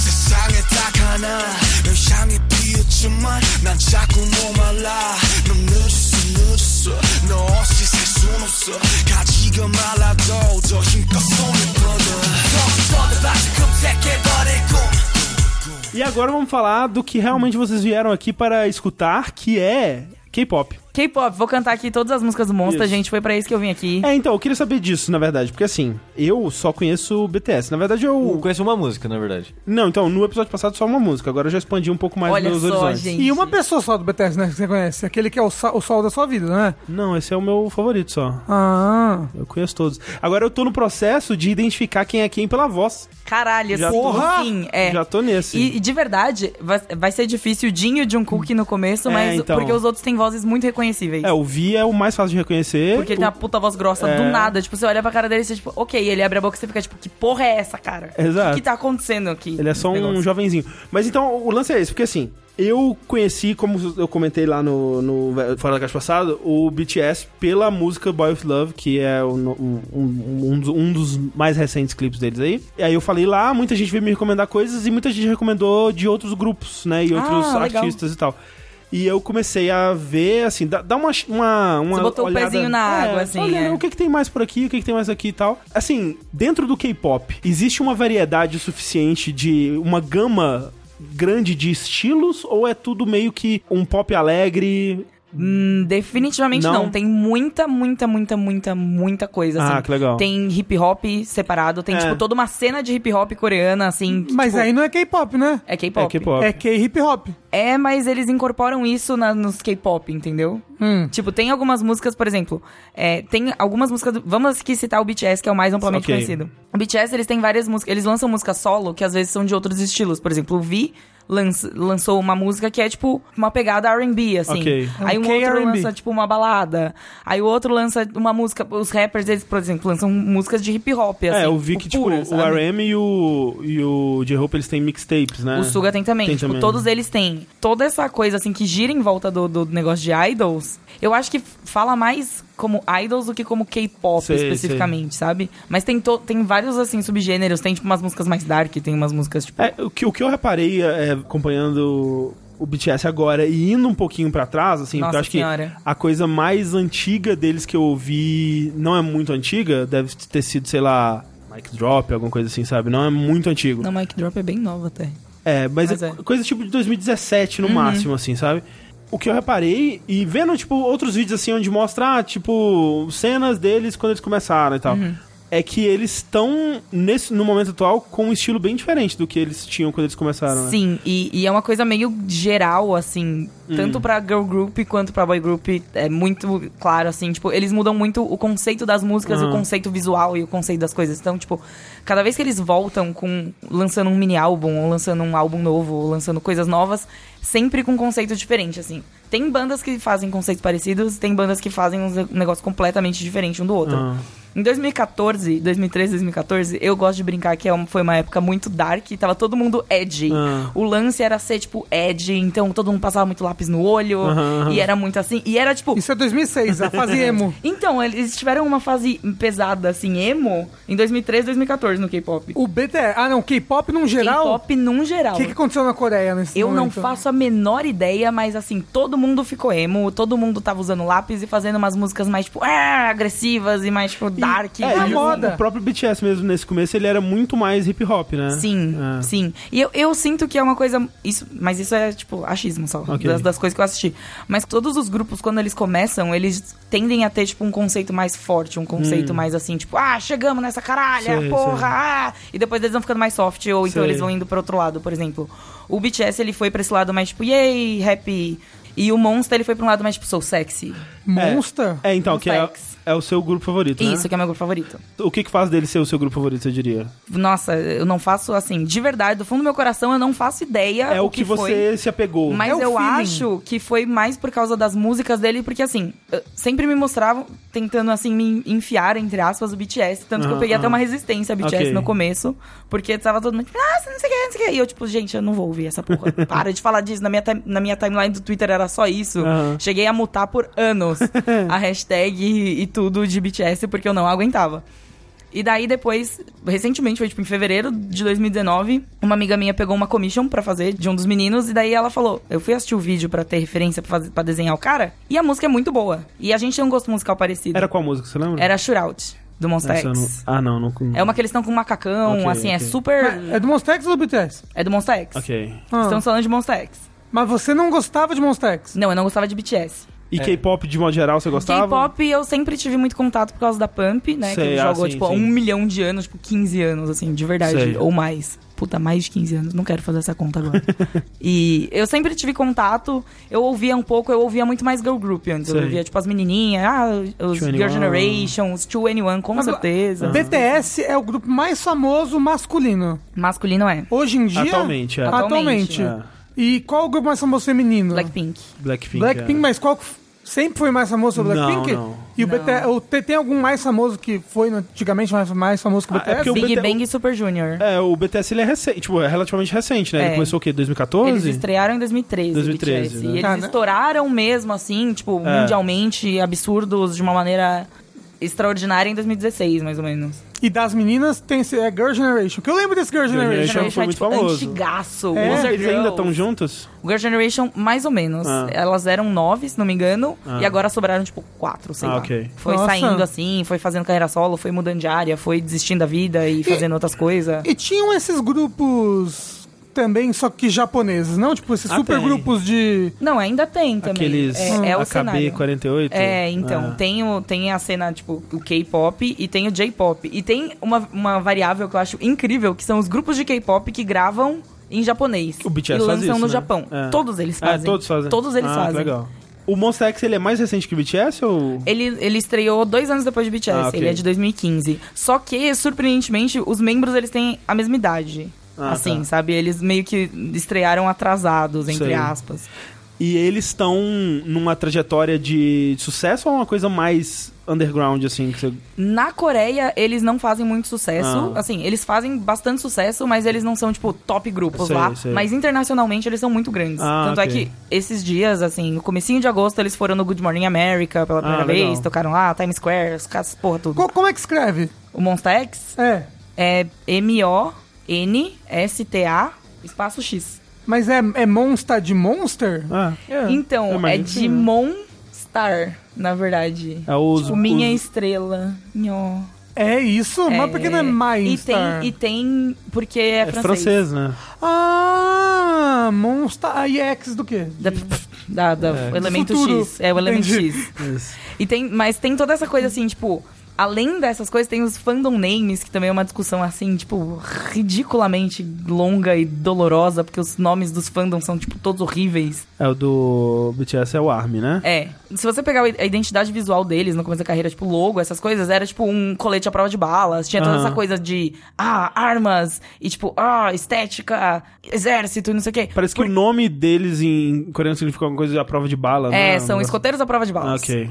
Por quê? O BTS, isso? É. BTS. BTS então significa escoteiros à prova de bala. É isso aí. Pois é. Legal saber. Bangtan Sonyeonda, uma coisa assim que fala, eu não sei falar coreano, é isto. Este, este é o meu coreano, mas gastei todo o meu coreano agora. E eles inventaram, inventaram assim, eles colocaram outro significado em inglês também, que é tipo Beyond the... Beyond the Scene, Beyond né? the Scene. É, uhum. Isso aqui não tem nada a ver, gente. É, É, é, escoteira É só prova de pra bala. tentar, é. É. só pra ter bonitinho lá em inglês pra ficar mais fácil. É porque também escoteiro à prova de bala é meio, né? Então, a, a vida, 2013, 2013, 2014 foi uma época difícil. Todo mundo queria ser Ed e É. eles foram assim, tipo, muito Ed. Uou, The Edge. É, muito, muito. Tipo Shadow, assim. Todos eles gostavam do Shadow e do Sasuke. Mas ainda bem que passou essa fase. Ainda bem que passou. E agora estamos aqui e eles estão vivendo assim. Foram de muito mirradinhos e agora são, tipo, muito internacionais. Ah, Foram mas é, eles Billboard que vieram pro. Brasil comer comida uma vez aí? Como assim? Eu tenho certeza que eu já vi vídeo deles assim, tipo, ai, comendo feijoada pela primeira vez. Deve Ou- ter, ou porque no começo do- da carreira deles, eu acho que a primeira vez que eles vieram pro Brasil, eles não tinham estourado mundialmente do jeito que a gente conhece eles agora, sabe? De se tornar uma coisa assim, realmente invadir as rádios Sim. americanas e esse tipo de coisa. Não era nesse nível. Eu assinei YouTube Premium. Ah, não! Por que, que o André faz esse negócio dele? Ah, Não, na verdade, eu, na verdade eu tô no primeiro mês que é grátis ainda, então eu vou ver se eu vou continuar. Você vai estar assistindo a. Sei. É o Burn the Stage, né? Que é uma série bastidores da turnê deles Não, O- não, eu tô realizando agora que o André assinou pra ver isso. Exato. Sim. Exatamente, né? Mas assim, não- ainda não tô pagando e vou terminar de assistir antes e aí eu já posso Mas cancelar. só fazer um, um parênteses aqui. YouTube Premium é muito legal, cara, porque você pode fazer É, então. download dos Eu vídeos. tô, ve- eu tô. Não, Nossa. mas isso daí você consegue. Você Ah, consegue não. Não, mas, ilegalmente. no- mas legalmente É, no próprio clicando ali. aplicativo. E o lance é. Quando você fecha o celular, o som do vídeo não para. Olha, nossa! Será, que, será que, que era uma função que já era pra ter antes, eles resolveram botar pra ser paga? Eu acho um absurdo, mas, é, né? Mas é, dá pra deixar também em. em- dá pra É, você colocar. É. Enfim, é, é, assim, tô gostando da minha experiência com o YouTube Premium. Eles foram espécies de deixar um mês grátis, enfim. Mas Inclusive, assinei. pensar- se preparem pro jogabilidade premium. Isso. Que você não vai mais poder minimizar o podcast, você tem que ficar com ele aberto pra ouvir. É o oposto, né? É, mas, enfim, eu assinei pra poder ver esse. É uma sériezinha, acho que de oito episódios, É curtinha. com os bastidores da turnê dele de 2017 do Wings, né? Uhum. Nessa época, me parece, a impressão que dá é que eles faziam mais sucesso na América Latina do que nos Estados Unidos, por exemplo, ou no, no- lá fora. Porque a impressão que dá é que quando eles mostram eles no Chile, quando eles mostram eles no Brasil, o pessoal no aeroporto pra receber e, tipo, gritando no fora do ônibus, aquela coisa louca, assim, com plaquinhas e roupa do BTS e tal. E nos Estados Unidos, quando mostra eles em Chicago, assim, mostra eles, tipo, ah, vamos ali na rua, na- entrar na fila do cachorro-quente pra comprar um cachorro-quente aqui, sabe? É que as pessoas em Chicago são muito educadas. É, eu, eu, eu, Vai ver eu não isso. sei, mas talvez tenha essa coisa de diferença cultural da paixão latina pelo Talvez. seu, por Não, seus não, não, ídolos não. De uma ma- maneira ma- ma- maluca. Mataram os Beatles. Sabe? É- acho que todo lugar é assim. De matar os Beatles. Todo lugar mataram os Beatles, é isso. Não, Eu não entendi. Não entendi, tá? que fã é maluco em qualquer lugar. Mas- Se a mas- mas é Se outra a Britney parada. Spears sair na rua, os fãs arrancam a roupa dela, entendeu? É Então, assim, as pessoas são loucas em qualquer lugar, não é só Eu latinos. acho que a galerinha que é muito apaixonada por eles hoje, que a gente vê, tipo, as Army maluca fazendo várias coisas e tal, que é uma galerinha que não podia sair na rua, assim, os pais antes, tipo, Aham, tinha, sei, sei, lá, sei, 13 sei. anos, É, faz sentido. 12 anos, e agora elas têm 15, E já agora tem uma elas podem autonomia. fazer um estrago, é. Exato. É. Não, mas tirando isso, eu acho que tem essa diferença de, de cultura mesmo. Mas, ó, você disse que você tinha essa, essa preguiça com o BTS por causa da coisa. Por causa do fandom. Ho- Hoje em dia, você gosta ou você ainda tem uma certa... Não, eu gosto bastante. Eu, Mas você eu gosta só- do fandom? Não, do fandom a gente nunca gosta de nenhum fandom, O, não é? Nenhum fã não é bom, né? Nem Rafa? fandom é verdade. bom. Ah, mas- Nem o fandom de Jesus é bom. Não. O fandom de Jesus, Só do Jesus Luz, né? Aquele modelo. Então, Mais quero- ou menos, né? Eu quero saber o seguinte, como eu, eu- eu, infelizmente não vou poder conversar com você sobre Monster X ainda, eu vou aprender sobre Monster X pra gente poder Por conversar favor. sobre depois. Nossa, essa foi a frase mais bonita que eu escutei hoje. É, do BTS, qual que é o, o seu favorito e quais músicas que você gosta, assim? Olha, eu tenho uma história. Ah, Eu não gostava do J-Hope. Ah. Do começo, porque eu achava ele. Eu, tipo, ah, eu não acho que ele faz rap bem, eu, ele, ele É, canta dos ok. rappers ele não é o ele- melhor. Ele, dança muito bem ele e ele é tipo um bem. main dancer. É, Ele- o rap, assim, é um- uma casu- casualidade ali, assim. É. Mas ele. é, eu não gostava muito dele, mas aí eu fui no show. Ah. E daí ver o estádio inteiro, o Allianz inteiro lotado, gritando o nome dele. E ele, tipo, sorrindo e reagindo e, tipo, interagindo com a plateia e tal. Ele, com certeza, foi o que mais, assim, tipo, interagiu com a galera Aham, e deu, assim, sabe? Sorriu, foi mais simpático no geral, assim. Sei. E aí ele ficou sendo meu favorito, Ah. porque eu fiquei, tipo, ah, olha como ele é lindo e fofo e os outros não falam com a gente, filhos da puta, mais ou menos. Não, Ele te mentira. conquistou pelo gingado. Me conquistou com gingado, foi literalmente isso. E tem uma loucura, assim, que é, os membros que geralmente não são muito queridos, as coisas que não são muito assim, o brasileiro ele pega assim e fala, é, é isto, saca? Ah, é tá. que o brasileiro tem essa síndrome mesmo, né? de- É de, de, de- Do vira-lata, né? É. Não, só a síndrome do, do- de torcer. Tem que torcer pela pessoa que tá uma bosta, É, entendeu? underdog. Do underdog, isso. Eu, eu comecei a, a né, eu É que assim do vira-lata é a mesma coisa, o Rafa falou não, não, não. É, não. Não, isso daí é essa errado. não. Não é É isso. É, é underdog, porra. É o cachorro de baixo. Enfim, é, o que tá acontecendo comigo agora é que eu tô assistindo esse documentário, né? Ainda não terminei de assistir. E vendo, né, outras coisinhas, outras entrevistas e esse tipo de coisa. E aos pouquinhos, eu, eu não sei se vou mudar o meu bias, mas eu tô gostando muito do Suga. O Suga, ele é muito querido de todo mundo. Porque ele é, ele é o tsundere, né? Ele é muito. ele, ele parece que não tá se importando, ele parece que ele não tá nem aí pra ninguém, mas no fundo, Ele é tão fofinho. Ele é muito soft. Ele é muito soft. Ele é muito so... Ele é softest. Ele é the softest boy. E- e- mas essa é, assim, uma reação muito comum. É. Metade das, das minhas amigas que são arma, elas tudo gostam do Suga, inclusive. Eu Aham. queria deixar aqui o exposed das minhas amigas. e eu entendo total, porque, assim, ele é, muito querido e ele é muito talentoso. Muito, ele, é, é. ele é produtor, então, tipo... É. Além de fazer os raps dele, da- das músicas e tal, ele ajuda a produzir algumas músicas, ele ajuda a produzir músicas por fora também da indústria É, do K-pop, que é um negócio, tipo. Ele tem um, um- Absurdo. Um, estúdio próprio, é uma produtora. É, então, ele tem todas as coisas que ele faz, assim. Ele tem o, o alter ego dele lá, o Agusti, que, que ele fez a mixtape e solta. Augustinho? Tipo, Agostinho. Cara, É a- Agust, que é o contrário de Suga, com o, o, o T e o D, que é do lugar que ele nasceu, se não me engano. olha, esse pessoal é muito inteligente. Então, esse é um ponto que eu queria chegar do K-pop e da minha vida nos últimos meses. Eu comecei a escutar, assim, fervorosamente em fevereiro por Aham. Monsta X. Estamos agora gravando no comecinho de agosto. Comecinho de agosto, aham. Eu escuto.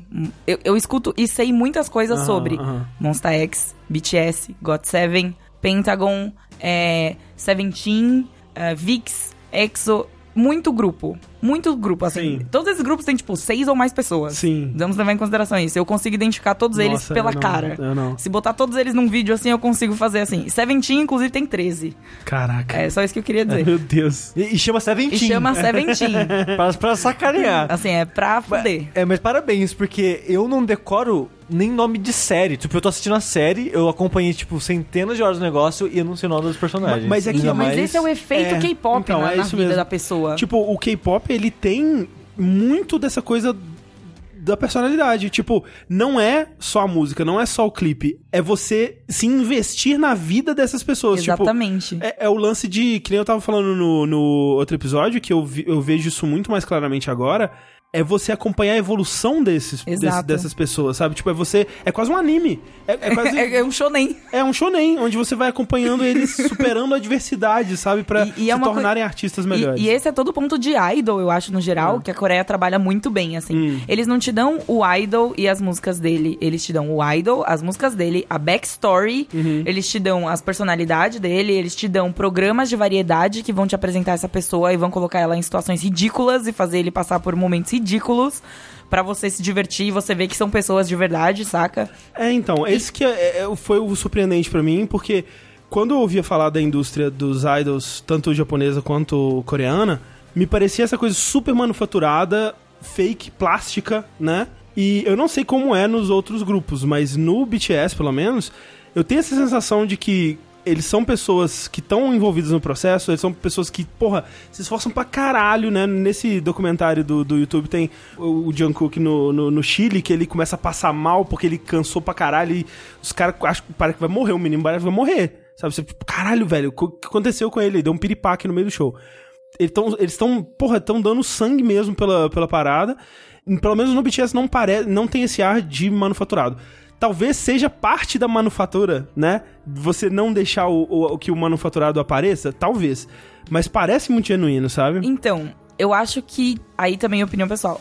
Com certeza é manufaturado, assim, de verdade. A gente tem que ser muito descrente, porque os caras são muito bons no que eles fazem. Tanto é que senão não, não estaria desen- é, desenrolando todos os escândalos que a gente tá vendo agora também, Tem isso saca? também, né? É. Que eh, surgiram alguns podres, enfim, a gente comenta isso mais pra frente. Mas essa parte toda de ser manufaturado, eu acho que até certo ponto os meninos conseguem ser mais autênticos e conseguem, Uhum. tipo, ser um pouco mais eles mesmos. Que, uma, que é uma coisa que uns grupos mais antigos eu não via tanto. Uhum. Assim, vendo de agora, olhando daqui pra trás, saca? Sei. Tem umas coisas que eu acho que realmente mudaram. E eu acho que eles têm mais envolvimento no processo, principalmente, por exemplo, o Pentagon e o Seventeen são grupos que se vendem como grupos que produzem o próprio conteúdo, sabe? É o K-pop indie. K-pop indie. Só que patrocinado. É tipo uma coisa É, assim. indie, só que nem tanto. É, indie mais ou menos. É, tem muitos desses, e o BTS eu sei que é assim também, que eles estão se expondo constantemente, né? Eles têm, tipo, co- quase como se fossem youtubers, né? Eles têm vídeos e lives e, e essa coisa, e que torna mais difícil você esconder algo que fosse 100% manufaturado, né?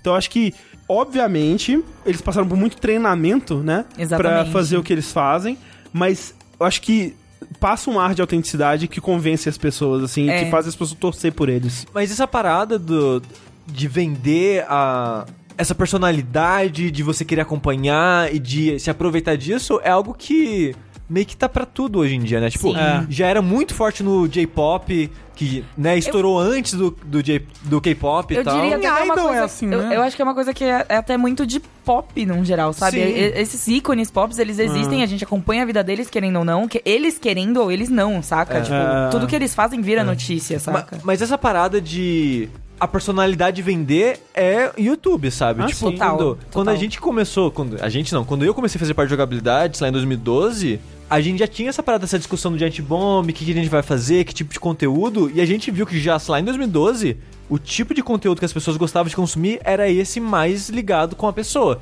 Ah, vou assistir um streaming que é só, tipo, saideira que a gente faz. Ah, vou assistir porque é legal os caras falando bosta e sendo eles mesmos, essas coisas. Então, não me surpreende, tipo, sei lá, desde Motal até hoje em dia na Coreia, a evolução disso, né? Porque, tipo, sei lá, mil anos atrás, anos 70, Motal, criando os, ah, os grupos né, de pop, já tinha isso do- dos clichês, das personalidades e tal. A diferença é que o youtuber normalmente não tem uma, uma equipe por trás pra construir aquela É. pessoa, aquela imagem, aquele produto, né? É. Então eu acho que a maneira que J-pop É, só a pessoa mesmo. e K-pop hoje em dia tá é meio que uma evolução natural desse, dessa fórmula, né? Até porque as Do empresas. É, então, justamente. E Pior que é, é literalmente capitalismo, porque as empresas cresceram de uma forma que elas têm um poder. Elas mandam na porra da Coreia, saca? Tipo, mano, elas são muito fortes na Coreia. Você tem clipe hoje saindo que é propaganda. Tipo, a Pepsi, por exemplo, falando especificamente de Monster, que é o que eu acompanho mais. A Pepsi pagou. o- um dos meninos do Monster pagou, tipo, a empresa do Monster e a empresa de um outro grupo pra eles fazerem uma música. E a música são, é uma música feita para a propaganda da Pepsi e eles vendem um packzinho de Pepsi com um tie-in que é uma, um panfleto assim que tem umas fotos deles, que é um encarte que geralmente viria num álbum, numa coisa assim, sabe? Mas é um gosto diferente de Pepsi? Fiquei interessado. não, é literalmente a mesma Pepsi. Porra, não, né? Mas é igual aquele stream no Saideira que a gente tava ouvindo K-pop enquanto comia frango. O chat tava recomendando um grupo específico, de grupo feminino no caso, que tinha óculos em todo lugar, né? Mamamoo. Mamamoo, exatamente. É o que a gente clipe, viu o clipe. né? recentemente. E aí alguém no chat comentou, não, Zé, é propaganda de óculos. A gente, não, Zé tá de sacanagem, é propaganda de óculos. É propaganda de óculos. E é, tipo, mesmo. what the fuck, cara? É, E tem muito uns louco. clipes que são mais sutis ainda. Tem um chamado Senhorita da, do, do, de Idol. Não sei se fala de Idol, mas é isso aí, gente. É, o nome é Idol. O nome é um realmente G, é. senhorita? E o nome da música é Senhorita. E é um clipe que é uma propaganda de produtos de beleza de uma marca específica. Chega uma Chamada hora do Senhorita. clipe. Não, não é. Mas chega uma hora do clipe que elas estão todas segurando, tipo, Ah. não é natural, saca? Não é, não é Sei. tipo um product placement, assim, é uma propaganda. Propaganda. É ridículo o tanto que isso influencia, assim, tipo, a cultura deles, saca? É errado. As crianças não podiam ouvir J-pop, não. Nem, nem, nem K-pop. E- e- Criança devia estar na ma- igreja. A maçã da turma da Mônica tá lá ainda. é, Como? Mentira, não gosto não. Eu gosto, é muito pequeno, não dá pra... É ah, eu gosto da maçã né? da turma da Mônica. Antes da gente começar aqui, o Rafa postou a notícia no, no grupo e você tava comentando agora que tá rolando uns escândalos pesados, né? Pesadíssimos. Porque finalmente, o, né, assim, a fama, eu, eu não sei até que ponto, mas eu acredito que a. a a visualização, assim, sabe? Tipo, tudo que gerou a mídia internacional de ficar em cima do K-pop Uhum. começou a ver que tem várias coisas que são, tipo, cagadíssimas. É. Mas cagadíssimas. pelo amor de Deus, olha as, as idols que não podem namorar, que o sonho É, quer matar, a- ela além disso- corta o cabelo. além- essa é, é toda uma cultura de idol Que é terrível. É, que é Que- terrível. Que, é terrível, mas que, tipo, é aceita. As pessoas É. sabem que é assim Exatamente. e aceitam. É, aceito Esse- lá, entendeu? É, aceito. Então, é, essa é a grande diferença cultural. As fãs internacionais, internacionais no geral, assim, geralmente são assim, tipo, não, beleza, pode namorar, tipo, caguei. Mas Uhum. as fãs lá. um- tem grupos dedicados, assim, sabe? Que são muito. Que assim, ah, não, mas você é meu. saca? É, então, é essa, coisa, de tipo, Caralho, você é meu. Tem, tem essas coisas. Você é do Tipo, fandom, o- você não é. o- da Exato, é do pessoa. fandom, né? Tipo, é o, o, o, o menino ou a menina, ele tem que ser aquela coisa pura que tá se guardando para a fã. Platônico. Né? Aquela coisa, é, exatamente. Assim, muitas vezes nem tanto porque ah, tem fã, é stalker, né? Que persegue. São assassins. Tem, Como- tem um é nome é? específico. São os assassinos, né? É tipo Sasaeng que escreve, não sei se Ah. fala Sasaeng, Sasaeng, é uma coisa Ah. assim. E essas fãs, elas geralmente trabalham. é, A gente tá falando no feminino, gente, mas tem muito fã homem também, Ah, tá? sim, sim, sim. É, mas é mais fácil falar porque a maioria é mulher, enfim. Elas trabalham em lugares tipo no aeroporto, em empresa de. de. de. De- Viagem. de viagem, essas Ah. coisas, pra ver os voos que eles estão indo. Nossa. Saca? Nesse nível. É, é, é assim. Vocês acham que falar que o cara não pode namorar é de boa? Bicho. E você não tem noção do que Caralho, mas acontece será nesse que ele- lugar. será que uma pessoa não tem uma amiga pra falar, ô, é bosta, é errado o que você tá fazendo não, aí? né? Claramente não. É, porque a amiga vai falar, aí outra apresenta e cai junto. É. Apresenta É, uma- o- é, o- é, tipo, é contágio. É droga, contágio. é crack isso daí. É tipo crack a pedra do mal, que de acordo com Curitiba, não é isso? Sim. É.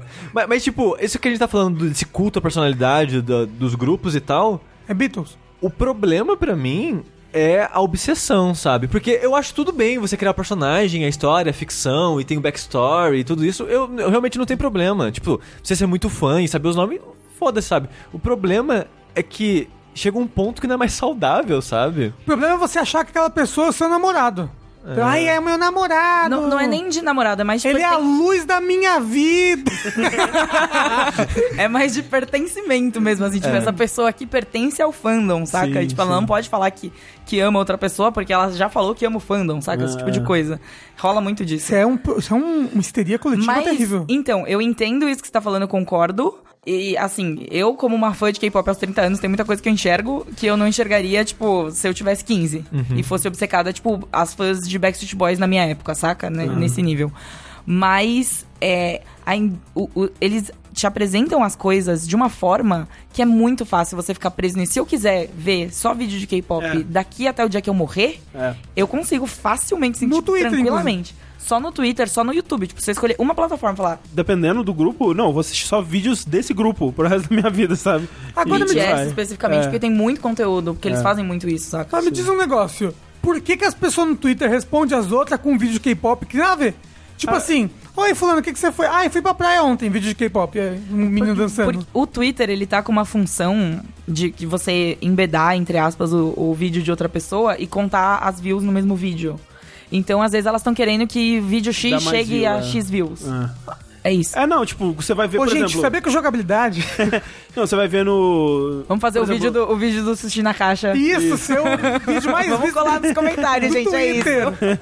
Respondem as pessoas com o vídeo do sushi na caixa. Não, mas se você for ver, por exemplo, ah, o, o vídeo do Boy of Love lá no YouTube, assim, um dos primeiros comentários vai ser tipo: É isso aí, galera, chegamos aos, sei lá, 700 milhões, vamos lá pros 800, hein? Vamos lá, filme forte, Tem- I'm Forever. Você não vai Tem- ganhar nada com isso. Exato. Não, é, tem toda essa cultura de streaming também, tem, tipo, com- competição entre aspas, assim, mas, tipo, de você querer que chegue a tal número, É. essas coisas, assim, que o fandom.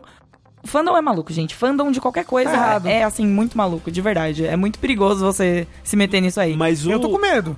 as, as- os vazamentos que a gente tava referenciando Isso. mais recentemente eram coisas mais pesadas, né? Que era coisa de, é, de estupro, né? De drogar Então, o pessoas. dono de uma das maiores gravadoras, que é o IG, ele es- estava envolvido em um escândalo de, tipo, ele tinha um bar, tinha lá esse, esse bar, e as meninas iam pra lá e aí acabavam drogadas e, tipo, estupradas. E ele estava envolvido de uma outra forma também, que ele, tipo, eu não sei se era li- literalmente ele. Eu acho que sim, porque, né, pessoas escrotas. Mas um dos caras do- de uma das da- dos boy groups famosos de, de antigamente, que era do Big Bang, que é o mais novo, o Seungri. Ele tinha um grupo no, no Zap, um Ah. grupo no Zap, assim, no Zap deles, que deve ser, sei lá, o Cacau, que ele filmava as meninas sem elas, sem o consentimento delas, e postava no grupo, e, tipo, eles ficavam conversando, e eles faziam isso e trocavam nudes alheios sem a permissão da pessoa e sem a outra pessoa saber. Que isso deu escândalo, porque são pessoas influentes, são, tipo, idols, É, e esse cara especificamente, esse grupo, ele era um puta grupo, né? O Big Bang é Big um Bang. super um grupo muito legado, assim, sabe? Tipo, que ajudou a popularizar é, fora da Coreia também, um Uhum. pouco. Não da mesma forma que BTS, que estourou realmente de uma forma desproporcional por causa Sim. de mídias sociais e coisas do tipo. Mas ele ajudou muito e ele faz muito parte da cultura, assim. Os idols de hoje quiseram virar idols por causa desses Sim, caras, sim. saca? Ó, o dia que estourar o, o vazamento, sei lá, do, sei lá o que, do, seu, do sol da sua vida, aí você vai ficar destruído. Vou, cara, André. olha só. É, é Eu verdade. vou, eu vou, cara. Às vezes você descobrir que ele é um escroto terrível. triste, assim. Não, vai ser tipo muito, muito simples. Eu vou ficar triste por, sei lá, 10 minutos Não. e segue a vida. Não, não, Mas não. eu vou, esses 10 minutos eu vou ficar muito triste. Não, primeiro que você vai ter que apagar a tatuagem que você vai fazer dele até lá, sabe? Tem um outro escândalo que foi menor, mas que também aconteceu, que foram é, dois artistas da Cube, que é uma das gravadoras menores, que eles começaram a namorar, e daí eles estavam namorando escondido, porque, né? Não Sim. pode, enfim, tinha todas aqueles, aquelas regras, tá, às vezes tá escrito no contrato até, que eles não podem aham. namorar e tal. Não que eles não podem namorar, mas eles não podem, tipo, revelar, assim, sabe? Público- Ninguém, é, porque- ninguém pode ficar sabendo, Exato, basicamente. é. Se você fizer bem, É, Ninguém tem fica sabendo. as histórias de se encontrando em lugares escondidos, né? Num, num carro, ou então. É. Mas de- aí você pensa que existe as meninas que trabalham na empresa aérea pra pegar o voo É, deles. então, Então, é. tipo, O negócio é, eles têm que todos se pegar lugares. entre si, que aí fica mais difícil de descobrirem. sim, não, mas isso dá treta, porque é fandom. Porque. E os chip do fandom que o fandom faz? Mas eles não sabem, porque tipo, ah, sei lá, a gente tá foi em casa ensaiar. Entendeu? Hum. Mas, a, Mas a, aí a- a fã tá dentro da casa dele nas paredes. Tá lá- tá lá com É, Fantasiada de samambaia, assim. Isso. É, Samambaia tudo- é muito coreana. perigoso esse negócio. Enfim, e dois deles for- foram pegos, assim, entre aspas, namorando. A empresa tinha desmentido. Aí no dia seguinte eles falaram, não, a gente tá namorando mesmo. Aí eles foram expulsos da empresa. Aí a gravadora do Psy contratou eles. Olha que é, tipo, muito do, incrível. Do Psy Opa Gangnam Style? Sim, o Gangnam Ah. Style abriu uma gravadora que tá aí defendendo a globalização das pessoas. tudo. Defendendo as pessoas poderem fazer sexo, gente, pelo Exato, amor é de isso, Deus. gente. Obrigada, Psy. Ásia! Pri, pra gente encerrar o papo do K-pop, algo que você não me disse então. Vamos dizer assim, top 3 músicas do BTS. E o que, que você me recomendaria pra começar com Monster X, assim, pra começar a ouvir? Tá, vamos lá. Do BTS eu gosto muito de Dope. Ok. É maravilhoso. O clipe de Dope. Tudo de K-pop você precisa assistir vendo o clipe. Aham, você, aham. você precisa do, do visual. O visual Sim, faz parte da experiência. Certeza, com certeza. Eu gosto muito de Dope porque foi, um dos foi o primeiro clipe que eu assisti assim, Aham. tipo, caralho, sim, clipe, nossa, ok, BTS, sei- eu sei pessoa, caras, sabe? É, eu sei da existência dessa música, porque ela tá sempre citada entre as melhores, assim, mas eu nunca ouvi ainda. Ah, ela é muito legal, ela é muito legal. Depois, depois te mando Sim. o link. É, Run é a minha música favorita do BTS. Não eu conheço. gosto muito. Ela é mais antiga. Não muito, mas ela é tipo, Ok. um pouquinho mais antiga. E o clipe dela faz parte do BTS Verso. Hum. Ah, que tem uma narrativa, né? Sim, sim, É, sim. Eu, ca... eu ouvi, eu caí nesse. é, a ordem cronológica da narrativa da, da mitologia do clipe do BTS. Tem Que isso. obviamente não é ordem de lançamento. A- Aparentemente, não, é- mas é difícil porque tem uns que são flashback. Então, é, ó, então, não é, é, é fora de ordem. Você precisa de um guia pra isso. É. Existe um guia, tá tudo bem. é mais difícil que a história do Zelda? Com Co- certeza. Quando tem a timeline que o J-Hope domina o mundo. Sim. Nossa, Que seria a um- que o Jorro perdeu. Exato, datado. E esse clipe é muito legal, assim. é, eu assisti, eu fiquei tipo, que porra é essa que tá acontecendo? Aí eu fui procurar na internet e descobri que existe o BTS Verso, que não apenas tem, acho que seis clipes que fazem parte disso aí, mas também tem, tipo, um livro, entre aspas, e uma webcomic. Tudo oficial. Tudo oficial, tudo feito pela empresa dos meninos. Eu, assim, é, eu, assisto muito React, né? E aí eu descobri recentemente que tem canais que fazem React dos teasers dos clipes. Porque antes de lançar um clipe, eles lançam, tipo, tipo dois teasers, assim, geralmente. Exatamente. E as pessoas fazem react. E aí, o primeiro teaser ele é geralmente mais conceitual. E o segundo ele é mais tipo assim: ah, eu vou mostrar umas cenas soltas aqui do clipe e um trechinho só da música. E aí as pessoas elas ficam especulando e eu acho isso muito divertido. Porque eu já conheço a música e eu quero ver o que a pessoa tava especulando que a música seria com um pouquinho só de informação. Só que tem alguns clipes, tipo o clipe do Fake Love especificamente. Porque faz parte do BTS Verso. É, exatamente. Que no começo do clipe é uma cena que não aparece no, no, no clipe final, que é eles indo num. Tipo um, um, um guichezinho. Inclusive, eu não vi isso daí. Você tá me contando. to- É, novidade pra é, mim. spoilers, inclusive. Eles vão num guichezinho e aí cada membro ele vem com um objeto, né? Um vem com uma barrinha de sneakers, um vem com ba- um pedaço de espelho Ah, quebrado. que é literalmente o que aparece no clipe depois. então. Ah, que da hora. Um vem com tipo um pirulito, um vem com um guarda-chuva, sei lá, e eles colocam essa parada e tiram uma outra coisa. E aí, velho, eu vi um cara reagindo a isso que ele tava pirando, porque tipo, caralho, o espelho, o espelho é uma referência ao clipe tal, e mas espera, se ele tá com o espelho, significa que o outro personagem Na tá- timeline, na morreu e timeline e, e o, o- a, a- barra de sneakers devia estar com o Jimmy, mas tá com o Sugar. O que que está acontecendo, meu Deus do céu? E o cara ficou louco com tipo um teaser de 15 segundos. Eu falei, tá aí, tá aí um negócio. Parabéns. Agora, André, você me julga porque eu vejo vídeo de crianças se acidentando no YouTube. Sabe? Desculpa, Rafa. Mas ó, o Rafa ele fez. Sem sacar, gente, a cara que o Rafa fez enquanto o André falava isso, o, o Rafa tava tipo, caralho, o que, que é isso? Mas o Rafa ama a teoria maluca dos jogos que ele gosta. É verdade. É, mas ele me julga. É que tá, o André me julga por tudo isso. Eu julgo, eu julgo. Por eu ver React, por eu ver Game Explain, por eu ver criança desmaiando no Hopi Hari, sabe? E aí, aí eu tô te jogando pra caralho agora também, André. Pode julgar, Rafa, tudo bem. Eu posso falar uma coisa que eu caí no buraco negro do YouTube falando Ah. disso? Vídeo de cadeado. De cadeado? Vídeo de cadeado, cara. Surpreender a gente mesmo, né? Ah, não, tem uns cadeados muito loucos nessa vida, cara. Você tá montando uma escape room? Tem uma boy band de cadeados? Dá Nossa, tempo deve ao ter. tempo. Deve ter. Existe uma música chamada Chained Up, do Vix, inclusive. Porra. Qualquer palavra, agora posso falar de K-pop. É, mas, ok, é, Dope. É, Dope Run.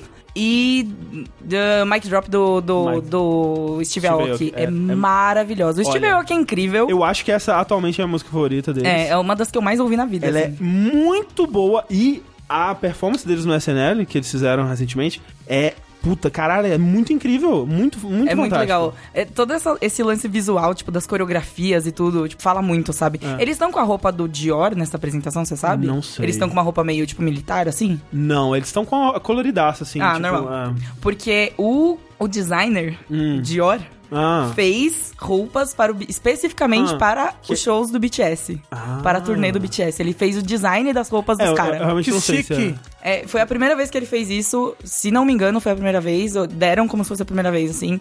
E é, é, assim, incrível. Eu acho incrível como as coisas escalaram, tipo, de É, uma forma pra outra. Então, pra fechar, três do Monster X pra um iniciante. Play It Cool, primeiro, porque Play é uma música completamente em inglês que eles fizeram. Hum. Com o Steve Aoki, inclusive. tá então, o. Steve Aoki tá aí, né? Ah, no, no todo uns K-pop, tudo. Eu gosto muito, eu vou recomendar também a, a música que foi a primeira que eu vi, Hum. que é o Shootout, que é, é mais, a, mais a versão do clipe que eu assisti primeiro, é uma versão específica que é só a coreografia. Que são eles com as roupas do, do clipe, mas é Ah. só, é só, tipo, os cortes da coreografia. Ah, Não tem, tá. tipo, aqueles beauty shots, Sei, sabe? sei, Tipo, sei, propaganda de perfume, tipo, sou gato, Aham. close na lente, essas coisas, essas não tem. É só o, o mesmo, assim. E o clipezinho de, de historinha deles, que é Dramarama. Dramarama é minha música favorita também, Ah, então ok. tem tudo isso aí. E ela conta uma historinha, tem viagem no tempo também. Olha. É legal, é legal, é interessante. Mas peraí, é, ne- nesse, nesse caso, a história inteira tá nesse clipe ou Tá, tem... A história inteira Ah, está ok. assim. tem também o Tem Monster X verso. Tem um mini Monster X versinho, assim, não é, não é definitivamente não é da mesma extensão do que o BTS verso, assim, de verdade. Ele está contido, você consegue entender só no clipe do Dramarama, você consegue entender. Tá. Tem alguns outros que apresentam o mesmo conceito de um jeitinho diferente, não sei o que, não sei o que, mas a, a história principal tá tudo ali, você pode assistir e ficar sussa. Show. É isto. Então é isso. Obrigado, Pri, pela sua presença Muito obrigada. Conseguimos fechar antes das quatro horas de podcast. Parabéns Porra, pra gente. Deus. Show. E da próxima vez que você estiver aqui, nós vamos ter uma conversa profunda e detalhada sobre Monster X, com Tá bom, certeza. pode ser. E o verso dele. E o Monster X verso. E esse Monster Vamos- X verso. Vamos Difícil preparar isso. nossas teorias até lá. Vamos.